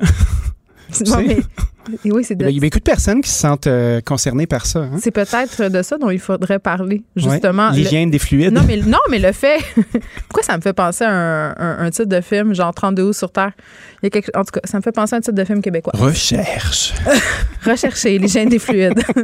La trajectoire des confettis, tout ça. Euh, non, mais sans joke, euh, les gens. Puis, tu sais, c'est quétaine de dire que ça devrait être la Saint-Valentin toute l'année, mais si tu ressens le besoin à la Saint-Valentin de souligner ça à gros traits, puis de- d'avoir des rapports sexuels, puis de dire. Il y a quelque chose en dessous de ça. Ouais, c'est quand même. C'est comme si tu étais un peu déconnecté de ton couple à l'habitude. Il faut se rappeler qu'on est en couple parce qu'on on en a envie. Ah on ouais? est avec la bonne personne. Et pedaille, et pedaille. on n'est pas obligé d'être là. Moi, je pense que le trois quarts des gens qui sont en couple le sont pour des raisons financières, par habitude ou parce qu'ils ont des enfants. Oh, ils ont peur d'être seuls. Les enfants, Tout ça. une grosse maison, un paquet d'affaires à payer. Comment on va démêler ça? Parce que c'est vertigineux là, Ben quand oui. tu décides d'arrêter, quand tu as des enfants, quand tu as Mhm. une hypothèque, quand tu as deux chars. Puis quand aussi, là, on parle matériel, mais tout l'écosystème que tu bâtis autour de ton couple, tu sais, quand ça fait 20 ans que tu es avec quelqu'un, Les amis partagés, tout ça, c'est mélangé. les loisirs, Les familles. les familles. Moi, ça a été un de mes C'est des grands deuils, ça. Moi, ça a été un de mes plus grands deuils. Pas la famille de mon ex, bof. Celle d'avant, Du noté. que Frédéric Bocca est découragé. Les, les archibauds. Ouais, J'aime bien le père Archibald, mais sa mère, moins. OK. Mais Bon. Stop. le père, le père, euh, le père d'Alice, j'étais très proche de sa mère, très, très proche. OK. Euh, Puis ça a été une- presque un plus grand deuil que de me séparer de lui. Ben, Pour vrai, là, on, on s'appelait à Noël, puis à un moment donné, c'était même rendu là. Elle m'appelait à Noël devant sa nouvelle blonde pour me dire Il n'y a jamais personne qui va te remplacer dans mon cap. J'étais comme, mais Oh, je pense ouais. faudrait- je pense- Là, j'étais là, José, je, pe- je pense que là, c'est trop. José, c'est très passif-agressif. Non, mais c'est pas gentil pour l'autre madame qui est excessivement gentille puis avec qui je m'entends excessivement bien. Tu sais, fait que tout ça est mélangé puis tout ça devient euh, excessivement difficile à briser. Puis la culpabilité, puis le modèle judéo-chrétien, puis ce qu'on nous vend. Parce que, tu sais, Hein, une maison avec un chien et deux enfants. C'est pas si le fun que ça. Non, c'est pas si le fun que ça. Tu sais, les, parents de les parents de tes ex, t'as pas les mêmes enjeux qu'avec ton ex, tu sais. C'est des gens qui t'adoptent, euh, ils rentrent dans ton cœur. T'as pas tous les antécédents de grandir. T'as pas les douleurs eux de l'enfance, Tout à fait. Oui, il y a pas de, y a pas de issues là. C'est juste le bon bout. C'est vrai. Puis après ça, là, tu peux te montrer sous le bon jour parce que tu vois pas souvent. Ouais. Tu peux choisir ton narratif. Mais toi, en plus, t'es le gendre idéal. Ben, dans la tête quand de même, ben des pas pire. Hey, oui, là, là. Hey, Danny. Je cuisine. J'ai rencontré Danny Saint-Pierre. Comme Oh mon chum. Mon chum aussi, c'est le genre idéal. Toutes les Marlem. Ah oui, Si, si, il savait. S'il savait, tout à fait. Alors, moi, j'essaie d'être une bonne personne. Puis je te dirais que pour la Saint-Valentin, euh, oui, je fais, je fais des efforts de, tu sais, il va y avoir des fleurs. J'ai préparé un petit repas qui va être le fun. Il est déjà préparé. Il va être être encore beau dimanche? Ben, je l'ai commandé, là. Oh! Non, ben, sais-tu quoi? Moi, je vais faire mon baller, là. J'ai commandé du caviar, j'ai commandé des huîtres. Puis je me suis dit, Christy, on va avoir du fun. Tu sais, depuis que je bois plus, moi, je fais de grandes économies, hein. Fait que je transfère ça ailleurs. Ben, nous, euh, c'est depuis qu'on va plus au restaurant. On- moi, j'ai commandé euh, un brunch au Mont Lapin avec des bulles, Ah oui, avec le maudit biscuit avec les oursins. Je le sais, puis caviar de truite, puis tout le kit. J'ai pris tous les extras, Dani. Qu'est-ce que tu veux que je te dise? Rien de trop beau pour la classe ouvrière. Ben, c'est important. Fait que la pression est sur le bras. Non, la pression sur le brunch, moi, je trouve ça brillant, le brunch de la Saint-Valentin, parce que c'est un dimanche. Ah oui, c'est trop le fun de bruncher jusqu'à 4 heures, puis après ça, tu vas faire une sieste crapuleuse si tu as le goût. Ouais, tu fais une sieste crapuleuse avec ou sans échange de fluide. Qu'est-ce que vous faites avec vos enfants, vous? Ils sont pas là en fin de semaine. La vie, la vie fait vraiment bien les choses. Ah oui, hein? Fait que là, l'amour se fera ailleurs pour euh, les autres. Là, oui, ils leur font des crêpes puis euh, des toasts de riz en forme de cœur. là. Ça, Il y a une autre affaire qui me gosse. La Saint-Valentin des enfants, là. Tu sais, à Ah. à l'école, on, on vit sur le rythme des fêtes. hein. Tu sais, il faut remplir le temps, il faut marquer le temps. Puis je le comprends. Ouais, c'est. Comme ça, t'es prêt quand t'es rendu C'est un adulte. Mais là, euh, je sais pas si tu t'en rappelles, mais moi, j'ai- des douleurs de l'enfance liées à je reçois pas de Valentin en sixième année de personne. Jean-Pascal Vézina, là, il m'écrit pas. Il m'a pas écrit en sixième année. Jean-Pascal ok? Vézina. On le salue. Sa mère, Marjolaine Vézina. Parfait. Est-ce qu'il est pompier barman? Non, mais c'est la directrice du salon du livre, genre du Saguenay. C'est peut-être pas une bonne idée. Non, en mais. tout cas, visiblement, il va avoir des regrets, Mais non, il est marié avec mon amie Elise. Ils sont extraordinaires, mais, mais tu sais, les douleurs de ne pas être choisi. Tu sais, quand il y a une. C'est long avant d'être choisi. Ma hein? fille s'en allait à son école aujourd'hui. Elle Mhm. va dans un programme international et il y a euh, un uniforme. Mais aujourd'hui, à la Saint-Valentin, ils ne portent pas d'uniforme. Tout le monde est en latex. Là, c'est ça, grosse affaire. C'est le party de Saint-Valentin à l'école, mais il y a quand même le stress de ne pas avoir d'attention de personne. Oui, mais statistiquement, qui a de l'attention? C'est toujours le même 20% euh, Moi, j'en ai beaucoup. de la cheerleader puis du, euh, du Il y garçon a des qui bon messieurs qui m'ont hockey, là. écrit là, pendant mon intervention à? LCN. Ben, je sais pas, je l'ai pas ouvert, j'ai peur. Depuis que j'ai reçu un email de Pierre à 4h22 du matin qui me dit que je suis sur ma photo du Journal de Montréal, j'ai j'ai un Parce traumatisme. qu'il se touchait le petit castor pendant qu'il regardait ta photo? Non, je pense qu'il Non? C'est le plus ça. petit, mais le plus fort. non, je pense qu'il est dans son andropause puis qu'il s'est levé pour un petit peu pied. Ah oui, hein? il y avait une pression de prostate, puis c'est dit, ça. ça. y est, je vais regarder mon téléphone à poche. 4h22, il, Écoutez tu sais, là, il essayait, puis là, il s'est dit, je vais aller lire des chroniques dans le Journal de Montréal. Puis là, Ah ben, ouais. il s'est dit. d'un numéro 2, on est passé à un numéro 2, à un numéro 1. C'est ça, exactement. Mais euh, toujours est-il que c'est ça. Je- euh, la Saint-Valentin, la pression qui va autour, le romantisme obligé, c'est jamais quelque chose qui m'a parlé, mais on dirait que cette année, le cœur m'a ramolli un peu. Ah oui, hein? Je sais pas pourquoi. Moi, je pense que, tu sais, on essaie de, de se dire, ah, ça devrait être la Saint-Valentin à l'année. Ah, ça, ouais, mais je- ouais, on Puis, vient de dire euh, que je pense cache que des- quelque chose. des- des- souvent, les gens prennent pas soin d'eux en partant. Puis Mais on a beau essayer d'aimer c'est l'autre. vraiment dur, Ouais, c'est dur, mais tu sais, comme une hygiène de vie, puis de- pour ta santé mentale, des fois de consulter, c'est facile de dire que tu peux clairer ta blonde ou ton chum, mais tu sais, à un moment donné, quand tu recommences les mêmes patterns tout le temps, c'est peut-être en dedans de toi que ça se passe. Ouais, quand Puis tu roules tout le temps, ouais. c'est trois, quatre mêmes années, puis qu'après ça, t'es. t'es- Ouais, les mêmes cycles, puis là, tu t'enfarges réfléchis tout le temps à même place. Tu Ah ouais. tout le temps en même place, puis là, c'est c'est tout le temps l'autre, mais au bout de quatre, tu fais comme C'est. Ah, OK, j'ai peut-être des issues là, d'aller fouiller. Ouais. Ben, moi, j'en suis tout qu'un fucké, m'a dit. Mais moi aussi, puis euh, Euh, là, fait mon du gros ménage. Et mon, euh, il y a un de mes am- bon deux amis m'ont déjà dit quelque chose d'ultra sage que j'ai jugé à l'époque mais qui s'avère très très vrai. OK? là, les amis qui se parlaient ou pas? Non, là c'est vérité de la palisse par une madame de 92 ans. Euh, un foqué par couple, Oui. deux foqués par couple ça marche pas. Non, c'est torride, mais pendant un petit bout. C'est ça. euh, le foqué dans le couple c'est clairement moi. Euh, et Ben oui, l'autre, il est romantique. Il t'a même converti un peu. ah je sais qu'est-ce qui se passe avec moi? Dans, dans deux ans on. non, mais ça vous fait bien, par exemple. C'est correct. Je sais pas. Tes pointes sont fraîches, sont fraîches en plus, là. Ça va. C'est pour ça. Puis tantôt, j'en vais faire des grands ongles pour euh, m'adonner au plaisir charnel. Ah oui, hein? Mais euh, Avec des moineaux tropicaux dessus? ou- Non, je pense que je vais y aller pour un. Fabergé? Arc. Je sais pas, Dani, je t'enverrai des photos. Euh, mais tout ça pour dire que mon autre amie m'avait dit ça. J'étais jeune. Elle avait des enfants que moi, j'en avais pas. Puis elle m'avait dit un truc qui, à mon sens, constituait le- un véritable tue-l'amour. Elle m'avait dit, Geneviève, quand tu as des enfants, il faut que tu prennes rendez-vous pour faire l'amour. Ah oui, hein? Même si ça te tente pas de le faire. C'est comme un booty call, mais assumé. Non, mais c'est de se dire, vendredi à 16 h, nous nous donnons un rendez-vous. Puis là, j'étais comme, arc, mais c'est dégueulasse. Puis là, ça me met une pression, puis je veux pas. Mais force est d'admettre que quand tu beaucoup d'enfants en bas âge, à un moment donné, il faut, faut, faut, se prévoir une plage. Pas nécessairement pour avoir des rapprochements charnels, mais juste pour se dire, là, euh, on pourrait-tu passer dans un autre mode que celui de parents, torcher de la vaisselle, faire du lavage, puis faire sécher des vêtements? Parce que je sais pas pour toi, mais moi, je fais sécher des vêtements de 7 à 12 fois par jour. Et euh, au niveau du romantisme, je trouve pas que c'est tout à fait. euh, ça me donne pas le goût de faire des culbutes. Ben, c'est sûr que quand t'es dans, ta- dans ton gros bi, là, dans Corvée, là, t'es en train de faire des trucs, des trucs, des Mais moi, trucs, je deviens fâchée en plus. Moi, je me sens comme une femme domestiquée. Je Ouais. deviens fâchée. Là, je rumine ça dans ma tête. Là, je, là, je, Là, tu te roules dedans, là. Là, là, je, fais- là, je fais rouler les vêtements dans cette chose d'année, puis je suis comme 2000 ans de pression, tabarnak. de Ah là, je suis La spirale descendante. Là, je suis comme, ils sont ingrats, les enfants, ils s'en foutent. Ça fait deux heures que je cuisine, puis ils ont tout mangé, puis ils ont laissé ça, puis regarde les assiettes de Cheetos en bas. Puis là, là, je suis bien fâchée. Là, je me crains. Ouais. Là, la, la laveuse tourne. Puis là, je me crains, je me crains, je me crains. Puis penses-tu que je suis dans de bonnes dispositions? Non, c'est sûr. Mais tu sais, des fois aussi, je trouve que se donner un rendez-vous, euh, un rendez-vous coquin, il faudrait le voir de façon un peu plus transactionnelle, justement. Là, tu sais. Transactionnel. Ouais, faut pas, faut pas être dans ah nous allons vivre un moment romantique. Des fois, là, du bon plaisir génital, là, on peut s'en taper, tu sais, puis de faire comme let's go, on va faire du sport Un avec petit du cul en même temps. Un petit cookie dans, dans, dans le placard à balai. Ouais, ben peut-être pas dans le placard à balai, là, tu sais, parce que moi j'ai pas de placard à balai. Qu'est-ce que je te dis Mais dans une petite pièce, là, sombre. Ouais, une petite pièce sombre. Puis écoute, c'est pas si Puis facile. les que enfants, c'est hein. pas une excuse. J'ai envie de dire, les portes, ça se barre. Oh, tout à fait. Puis tu sais, euh, euh, un iPad bien placé là, puis une fenêtre Mais ils sont pas toujours là-dessus. Ben oui, mais tu Un on- iPad et des écouteurs. on, essaie de, de casser on- le greffon. On donne des trucs, là. iPad, écouteurs. Cheetos. On s'enferme, on enferme les enfants dehors un petit bout. Mais là, Ben après oui. ça, c'est le fort, c'est fort sur eux autres, tu te sens pas bien. Ouais, mais moi j'ai un petit enclos dans la maison là, puis ça va très bien. T'as-tu un petit enclos pour vrai pour Non, enfant en bas? J'ai pas de petit enclos. Ma fille a 6 ans, elle, elle va le kicker l'enclos puis ça va finir là. Tu sais que quand Ernest était petit, il allait dans la cage du chien beaucoup, il aimait ça. Ah oui, c'est rassurant. C'est comme une petite maison. Mais c'est parce que je t'ai déjà raconté mon histoire de la. Il y a une madame qui venait connaître chez nous parce qu'elle trouvait que ma fille pleurait beaucoup.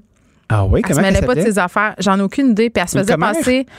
Écoute, elle se faisait passer pour une travailleuse de la DPJ. Ah non. Parce que j'essayais d'endormir Sophie, elle voulait rien savoir. Elle faisait juste se relever. Puis un soir, je me suis tannée. Puis je me suis dit, hé, là, c'est à soir que tu Tu dors. donné une ride. Je me suis, non, non, mais je me suis assise dans le cadre de la porte. J'ai dit, regarde, tu dors, t'es dans ton lit. Puis je suis allée la recoucher 172 fois. Mais elle a un gros caractère. Hein? Donc, Tiens, euh, tiens, tiens. c'est ça. Elle s'est fâchée. Ben non. Et là, ça cogne à la porte. Toi, chose. Les boubous m'accoûtent. C'est une madame. Elle dit Je trouve que tu plaît beaucoup. Elle dit Moi, je travaille pour la DPG, puis je trouve pas ça normal. Je te laisse imaginer la réponse. euh, Elle t'a dit donner une sacrée ride. Mais non, mais c'est épouvantable. Donc, mon- tête? mon- oui, mon histoire de cage à chien, c'est qu'Ernest était dans la cage du chien, puis il s'amusait là. Et le facteur est arrivé avec un colis, mais il a vu que l'enfant était dans, dans le fond d'une petite pièce, dans une cage. Puis là, j'étais comme Non, mais c'est pas que vous ça que vous pensez. On euh, lui donne de l'eau. ah, Ernest, il, il joue dans la cage, puis Ernest était toujours dans la cage. c'est ça. Mais cette fois-ci, la DPJ. Les euh, fruits de l'amour. c'est ça. Donc, euh, il y a des gens qui vont passer peut-être la Saint-Valentin dans une cage par choix. On les juge pas. Tout à fait. Ou avec une petite boule rouge dans la bouche. Puis, euh, Comment ça s'appelle? C'est comme dans ça Pulp s'appelle Fiction. euh, un gag bar. J'aime ça, ça, avec la petite, un petit casse de cuir. Pas sur moi, là, sur ça, c'est la crampe. Souvenons-nous, Pulp Fiction, pour des gens qui ont besoin d'inspiration pour ce week-end. On là, dirait que je suis pas certaine. On se souvient de, de Bruce Willis qui arrive à un endroit, il se cache parce que Marcellus Wallace, il court après avec un gun parce que ça va pas bien. Il se retrouve dans un pawn shop, il y a un gars qui s'appelle Z, qui est un peu comme un rockabilly redneck, puis en bas, il y a un esclave sexuel qui s'appelle la crampe, qui est habillé en Hey, tu te cuirette. rappelles vraiment bien de tout ça. Ouais, c'est moi, j'ai un esprit photographique. J'ai vu Pulp Fiction au cinéma. Hein. Je suis un homme d'un certain âge. Donc, la morale, c'est. euh, pas de- méfiez-vous de la cuirette. Oui, oui. N'allez pas chez Z. Mettez-vous pas de pression et n'hésitez pas à utiliser des accessoires. OK. Bon week-end. Bye bye. Pendant que votre attention est centrée sur vos urgences du matin, vos réunions d'affaires du midi, votre retour à la maison ou votre emploi du soir, celle de Desjardins Entreprises est centrée sur plus de 400 000 entreprises à toute heure du jour. Grâce à notre connaissance des secteurs d'activité et à notre accompagnement spécialisé, nous aidons les entrepreneurs à relever chaque défi pour qu'ils puissent rester centrés sur ce qui compte, le développement de leur entreprise.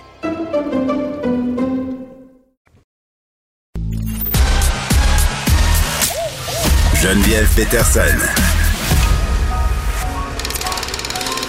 Elle réécrit le scénario de l'actualité tous les jours. Vous écoutez Geneviève Peterson. Cube Radio. Bon, on était euh, supposé de parler à Olivier Primo. On est en train d'essayer de le rejoindre. Y es-tu là? On l'a-tu? Olivier Primo. Le, le commentaire de Olivier Primo, un entrepreneur pas comme les autres. Hey, ça va bien nos affaires. Mercure rétrograde. Olivier, t'es-tu là? Moi, j'ai toujours des problèmes de téléphone, mais là, c'est une panne majeure de Vidéotron qui cause ça. C'est pas de ma faute. Oui, ben écoute, puis sais-tu qu'est-ce qui est drôle avec cette panne de Vidéotron? C'est que tu peux voir toutes les vedettes qui sont avec Vidéotron puis ceux qui ne le sont pas sur euh, Twitter. C'est extraordinaire. Tout le monde se plaint euh, de la panne, mais ici, ça va très bien. Ici, ça va très bien. Puis Bon, ben là, je trouve ça, je trouve ça très drôle parce que là, il y y, a des petites jokes de complotistes comme quoi c'est le début du grand reset et ça me fait beaucoup rire. Ah, mais là, joke, on, on, on niaise avec ça, mais oui, il y a une panne chez Vidéotron euh, en ce moment, puis Vidéotron euh, spécifique, qui sont en train de travailler là-dessus. Ça devrait euh, revenir très rapidement. Euh, tu voulais nous parler de la situation des restaurateurs à Ottawa, Olivier. Oui, oui, oui, oui. Parce que j'ai été très surpris. Euh, ça a sorti ce matin, là, ça commence à sortir un peu plus. Les restaurants ouvrent à partir de mardi prochain à Ottawa. Euh, puis tu suis la- l'actualité comme moi, là, je veux dire, en Ontario, ça va vraiment pas bien. Mm. Ça va ça, ben, ça va mieux, là. mais je m'attendais jamais à une réouverture des restaurants comme ça. Et là, je vois déjà sur les réseaux sociaux euh, mes amis restaurateurs qui sont outrés, euh, qui comprennent pas qu'est-ce qui va se passer. Ben, c'est parce que c'est un peu bizarre. là. T'as Ottawa d'un bar, puis de l'autre bar, t'as Gatineau euh, qui va rester fermé en zone rouge à côté. Là. Exact. Puis on sait très bien qu'il n'y aura pas de, il y aura pas de barrière, de barrage là. Peut-être pour la semaine de relâche, là, comme euh, on entend parler, là. Mais je pense pas qu'il va en avoir là. euh, tu sais, moi la semaine prochaine, si je veux y aller, tu as le droit d'y aller. Le, le truc que je comprends pas dans tout ça, c'est que tu sais, de- depuis le début de la, de la- de la pandémie, on le sait que les éclosions sont pas dans les restaurants. Euh, puis ça fait les restaurateurs en ce moment là, tu sais, on en parle tout le temps, puis c'est tout le temps du répétage à toutes les semaines. Mais c'est vrai, les restaurateurs souffrent tellement en ce moment. Et là, avec ça, je pense que ça va faire déborder le vase. Je vois des messages sur les réseaux sociaux qui sont comme euh, Merci, Monsieur le Premier ministre, moi j'encaisse mes euh, mon aide que vous m'envoyez, puis la seconde que vous allez arrêter, je ferme la porte, vous reverrez, vous reverrez jamais dans argent. Exactement. Oui, il y a ça. Puis, tu sais, moi, je me posais la question par rapport euh, à la clientèle. Est-ce que la clientèle va revenir aussi rapidement qu'on l'aurait pensé? Parce que si on se place dans la situation euh, de l'été dernier où les restaurants étaient ouverts, dans la région de Montréal, par exemple, parce que c'est ce que j'ai vécu, là. Il y a beaucoup de gens dans les restaurants. Moi, j'y allais. On se sentait en sécurité parce que, euh, tu le dis, là, on n'a pas vu quand même d'éclosion de façon majeure dans les restos. Les mesures sanitaires étaient là. Euh, mais moi, je me pose vraiment la question avec ce qu'on sait maintenant sur les aérosols. Euh, avec des articles comme les articles qui sont parus dans le New York Times par rapport à des études que des scientifiques ont fait sur les aérosols dans les restaurants à New York, je ne sais pas si les gens vont, vont y aller d'aussi bonne grâce parce que quand même, ça a été prouvé de façon quand même assez efficiente, Olivier, que même si on portait des masques, même s'il y avait des plexiglas, il y avait un risque à cause des aérosols. Tu sais, il y avait l'exemple de, de cette femme de New York qui a pogné la COVID-19 à cause du système d'air climatisé. Là. Ça change la game, la question des aérosols. Il faut enlever le masque pour manger. Puis moi, je ne sais pas là, si je serais prête à prendre ce risque-là. Je me suis pas posé la question. C'est pas une option, mais je me demande si les gens vont être frileux. Ben, je vais dire la vraie vérité, je pense pas. Je pense que les gens sont tellement écœurés en ce moment, sont à- au, au- à au- sont au bout, au bout du rouleau. Puis je le vois, là. Tu sais, ça fait quand même 6-7 ans là, que ma, ma communauté euh, grandit, grandit sur les réseaux sociaux. Ouais. En ce moment, là, même quand je pose des trucs positifs, les gens sont tellement découragés qu'ils trouvent du négatif. Ah oui, je Fait sais, l'ambiance est, est- est très, très volcanique. c'est lourd. C'est lourd, là. C'est très, très lourd. Euh, puis je pense que je crois déjà, j'ai dé- j'ai déjà parlé à deux restaurateurs euh, euh, des amis à Ottawa, puis leurs restos ils sont déjà full pour la semaine prochaine. Fait que je pense que les- les- le monde va complètement s'en foutre. Eux, euh, lui, il me dit que depuis vendredi passé, il en entendait parler, que la santé publique là-bas, les a- ben, pas les avait avertis, là, mais les oui puis tout ça. Euh, fait que lui, il avait déjà commencé à appeler les amis, puis des amis des amis. Fait que son restaurant, qui est quand même un gros restaurant, est complètement rempli pour la semaine au complet. Il lui, même si tu viens, tu vas manger dans les toilettes ou dans la cuisine. Mais tu irais pas son- parce son que c'est dans une autre région que la tienne. Tu, com- tu comprends ce que je veux dire. Non, mais je veux juste pas que tu les on- auditeurs, je veux juste pas que tu te retrouves Non, dans non. une situation euh, scandaleuse. Je te protège. tu comprends? T'es gentil, t'es gentil. Une semaine sans pandémie avec moi, c'est tellement le C'est ça. Je te je rectifie. Je veux être sûr que ça soit clair que tu iras pas, là. Exactement. Mais tu sais, en même temps, cet été, ben pas cet été, mais cet automne, quand la région des Laurentides, puis Saint-Sauveur, tout ça, c'était ouvert, les gens s'en foutaient éperdument. Et je vais t'avouer que moi aussi, je suis allé manger à Saint-Sauveur très tranquillement. Euh, et tout le monde respectait les mesures et tout ça. C'est sûr, encore une fois, qu'il y en a. Puis on a payé pour ceux qui ont exagéré, puis c'est bien correct. Mais là, là-bas, s'ils réouvrent, il va avoir une pression populaire gigantesque sur notre gouvernement. Puis j'ai vraiment hâte de voir parce que là, on parle. Puis en plus de ça, ce qui est encore plus drôle, c'est qu'eux, ils ont déplacé la zone de relâche et ils ouvrent les restaurants. C'est comme. Ben, c'est euh, ça, c'est un peu contre-productif. Puis moi, euh, par rapport à la semaine de relâche, je suis un peu partagée parce que je comprends la décision de l'Ontario. Par ailleurs, je le redis, là, l'école a commencé plus tard que pour chez nous là-bas. Ça, c'est une chose. Euh, on la repousse, cette semaine de relâche-là, pour pas justement euh, que les gens se réunissent puis fassent des choses. Puis là, on rouvre les restaurants, c'est pas tellement logique. Euh, puis en même temps, tu sais, d'un autre côté, ici au Québec, je me dis, si on la garde la semaine de relâche puis que les gens suivent les consignes, ça va peut-être être l'occasion pour les écoles d'avoir une espèce de zone tampon parce qu'en ce moment, dans certains établissements scolaires, on a beaucoup de cas. 100 mais en même temps, là, moi, la, la question qui tue, pourquoi on a une semaine de relâche cette année? Je la comprends pas, celle-là. Mais tu te l'expliques? non. Toi, t'as pas d'enfant, Ben, hein? Non, je- ça, ça, je la, ça, je la comprends, que j'ai pas d'enfant. mais on a, ont- les jeunes ont manqué beaucoup d'écoles.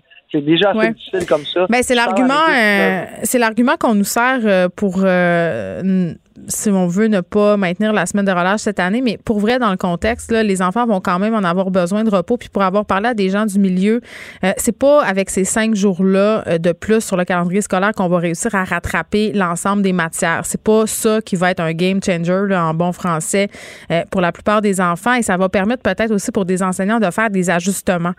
Pour vrai, là, la plupart des gens dans le milieu de l'enseignement, euh, puis du côté des enfants, des ados, euh, en ont besoin de cette semaine-là, malgré tout.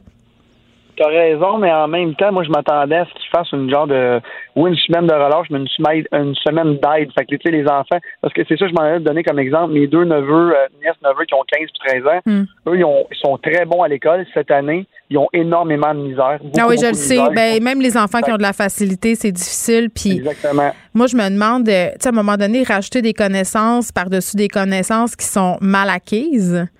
Tu sais, à un moment donné, tantôt, ils vont avoir un problème, ces enfants-là. Puis même pour ceux qui ont de la facilité, ça sera pas facile. Mais, tu sais, d'un autre côté, euh, pendant le temps de Noël, la prof de ma fille avait donné des, des devoirs de Noël.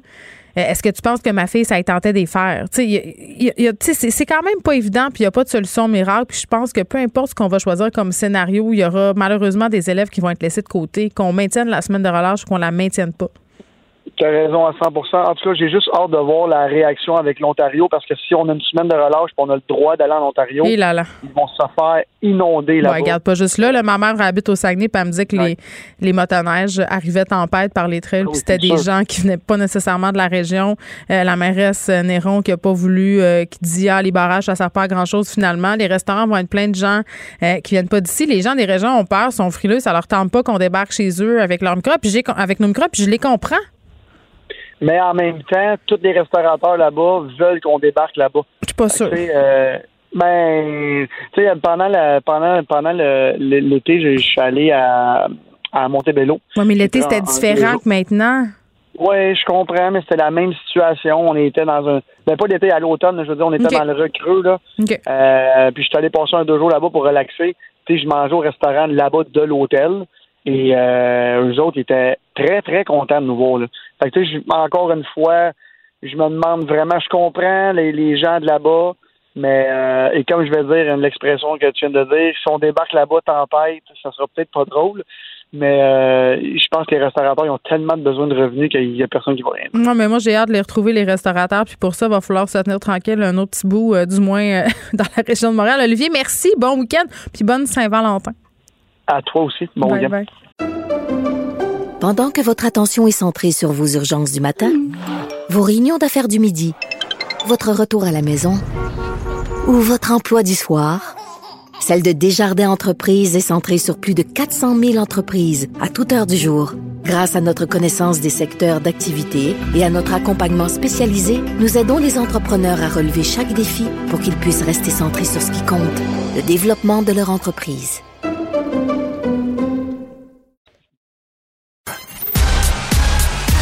Geneviève Peterson. la déesse de l'information. Vous écoutez Geneviève Peterson. Cube Radio. On termine cette semaine avec Vincent Dessureau et on continue à parler de Mercure rétrograde. Euh, oui. Pas de majeur chez Vidéotron. Hey, c'est c'est, euh, c'est un miracle que je sois là avec toi parce qu'avec des feuilles, avec des nouvelles, Oui, parce que ça a été- ordinateur, c'était euh, le chaos là, ici dans la station euh, euh, un peu partout euh, parce que d'ailleurs c'est Fred, euh, le recherchiste de l'émission, qui m'a sauvé là, grâce à son portable. Je pense qu'on a Fred. Mais pourquoi moi j'ai de l'Internet avec Mais là, c'est revenu. Ah! C'est revenu, effectivement. Du moins pour ici. J'ai pas encore le portrait à la grandeur de la province. Mais Ah non, mais attends, là, sur Twitter, les gens, c'est vraiment cool parce qu'on peut voir quelle vedette est abonnée à Oui, Vidéotron. tout à fait. Il faut croire qu'ils sont nombreux. Oui. Euh, parce que, et c'est quand même un rappel, quand on voit que ça plante, euh, c'est un rappel que ça arrive quand même vraiment plus souvent, hein, des pannes d'Internet. Euh, Non, mais c'est comme si la Terre arrête, ben, Excuse-moi, un peu, là. reste qu'il y a des gens en télétravail, beaucoup. Il y a des jeunes. euh, euh, donc, c'est d'autant plus important. Donc, Vidéotron qui a été victime d'une panne majeure. Pour l'instant, une raison qu'on ne, qu'on ne connaît pas. On parle d'un problème technique, évidemment, majeur, parce que c'est à peu près à la grandeur de la province. Euh, et c'est revenu. Moi, dans certains cas, c'était lent. Euh, là, ça semble être revenu à 100% Alors, dépendamment d'où vous êtes, patience, ça semble être en train de revenir. Vidéotron euh, dit euh, qu'on allait nous donner plus de détails Mm. bientôt, mais ça semble rentrer dans l'ordre quand même assez rapidement. Les équipes travaillent là-dessus. Euh, la France qui est le premier pays qui opte pour donner une dose du vaccin pour les gens avec la COVID-19. Oui, c'est euh, et là je parle de une seule dose. Donc c'est ça la nouveauté et je trouve quand même l'approche intéressante. À mon avis, quelque chose de dans un mois, on va être dans les points de presse à dire ah ben on Ça est en train de faire nos- ouais, c'est ça.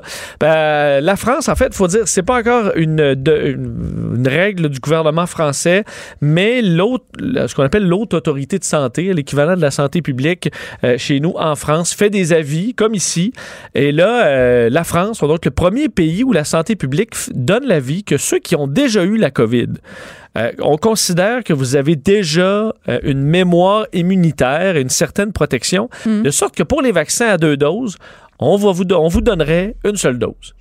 Euh, ce qui permet, semble-t-il, de vous Mais donner une protection. du sens. Je Ben, connais ça fait du rien, mais sens. mon gros bon sens fait Ah ouais, OK. Ouais, le gros bon sens, c'est quand même assez simple, je pense, pour les gens de comprendre ça. Il y a Ah eu ouais. des, euh, deux études, euh, entre autres réalisées aux États-Unis et en Italie, qui n'ont pas été encore évaluées, là, le- le- le- le- donc évaluées par les pairs, mais deux études qui semblent montrer que oui, lorsque tu as eu la COVID et que tu reçois une dose d'un des deux, d'un des vaccins autorisés, ben là, vraiment, tu as une protection efficace. Et évidemment, ben, c'est que ça te sauve une dose que tu peux donner aux alors qu'on est en pénurie. En temps normal, si tu as des doses en masse, ben, tu, vas donner les deux doses aux personnes qui ont eu la COVID. Mais en ce moment, en période de pénurie, je trouve ça intéressant de dire, alors qu'on est déjà à se dire, ben, est-ce qu'on la deuxième dose, on va la donner dans longtemps? Ben là, ceux qui peuvent bénéficier tout simplement d'une seule dose et c'est réglé, euh, pourquoi pas? Alors, on verra, le gouvernement français euh, va, donner sa décision à savoir ce qu'on va de l'avant avec ça. Mais on dit en général ce que euh, la haute autorité de santé donne comme suggestion, ben, on va de l'avant. Alors, ce serait le premier pays à le faire, même si d'autres devraient suivre. On demande par contre un trois mois, euh, même trois mois à six mois avant de donner la dose du vaccin, donc après la maladie. Alors, ça, c'est quand même là. Alors, ceux qui l'ont là. Mais de toute euh, façon, puis je sais pas où ça en est rendu, les recherches par rapport Oui. à cette immunité euh, que tu aurais supposément après avoir contracté la COVID-19, parce qu'on s'entendait pas sur euh, la durée. C'est ça, bon, on est quand parle même- de six mois. C'est ça, on est pas mal sûr que, on est pratiquement sûr qu'il y a un bon trois mois de protection. Six mois, c'est pas, euh, on le croit, de sorte que l'objectif donner la, la, la, la première dose, c'est de repartir ça, là. Alors que c'est en baisse, on redonne une petite dose, On après ça, on devrait être quand même euh, correct. Alors, euh, voilà pour les doses, alors qu'on devrait quand même en avoir plus que prévu, ben, plus que prévu. Le Canada a commandé 4 millions de vaccins supplémentaires euh, Moderna, et M. Trudeau qui disait, ben, les vaccins vont arriver, là. On va, le- on va le souhaiter que ça se matérialise, mais on Mais là, aura hier, tu nous 84 parlais d'un problème de seringue. Moi, je suis restée, euh, je stickée là-dessus. T'as un là. bon point. T'as un bon point. C'est tout, tout étant, toute chose étant égale par ailleurs. là. Il faut, si on a des seringues, on sera en mesure d'avoir 84 millions de vaccins. Écoute, des vaccins, là, on va t'en donner plein. Mais le problème, c'est que rien de tout ça n'est réuni en ce moment. Non, c'est ça. Faudra attendre, mais écoute, l'été, là, Ben, écoute, ce sera. moi, euh, je, je vais t'avouer que je suis rendue à un, à un point de l'existence où j'attends plus vraiment après le vaccin. Je me dis, c'est ça, on est en confinement, c'est le couvre-feu. Ben, moi, j'attends- pas faire grand-chose. Parce que nous, on a un peu les, les j'allais dire les jeunes, c'est le fun de dire les jeunes, mais euh, on, nous, sachant qu'on ne l'aura pas tout de suite. C'est ça. Sauf que là, moi, à l'automne, euh, envoyez-moi le vaccin, là.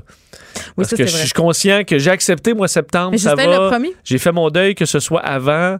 Euh, il y a quelques mois, je dis, ah, en mai, on va pouvoir voyager, tout va bien. Là, mais après l'automne, euh, euh, regarde bien ça. Et juste pour ceux euh, qui suivaient cette saga avec Britney Spears tout au long de la semaine, il y a eu ce documentaire du New York Times, Framing Britney, parce qu'on le sait, le Britney, elle est sous la tutelle de son père concernant sa fortune. Et vraiment, les gens sont choqués par le traitement qu'aurait réservé Justin Timberlake et son entourage à Britney Spears dans la foulée de leur rupture, la rupture qui a été, je pense, la plus médiatisée de la Terre. Et vraiment, depuis deux, trois jours, il recevait des courriels de haine de Justin Timberlake. Il présente ses excuses. Ce sont de longues excuses. Vraiment, vous irez lire ça. J'ai envie de dire que sa firme de PR est excessivement euh, compétente. Ça fait déjà quelques... C'est des bonnes excuses. Ben écoute, je sais pas si ce sont des bonnes excuses, Vincent, parce qu'on dirait que je ne sais plus qu'est-ce qui constitue une bonne excuse ou une mauvaise Faut le excuse. relire euh, quelques fois. là. Mais vous irez euh, lire ça. Il a l'air euh, très sincère, en tout cas à mon sens, il semble euh, repentant et reconnaître son privilège. Je pense que c'est de ça dont on avait besoin. En tout cas, pas moi, mais ceux qui lui demandaient des excuses. Bonne fin de tout le monde. On se retrouve lundi 13h. Cube Radio.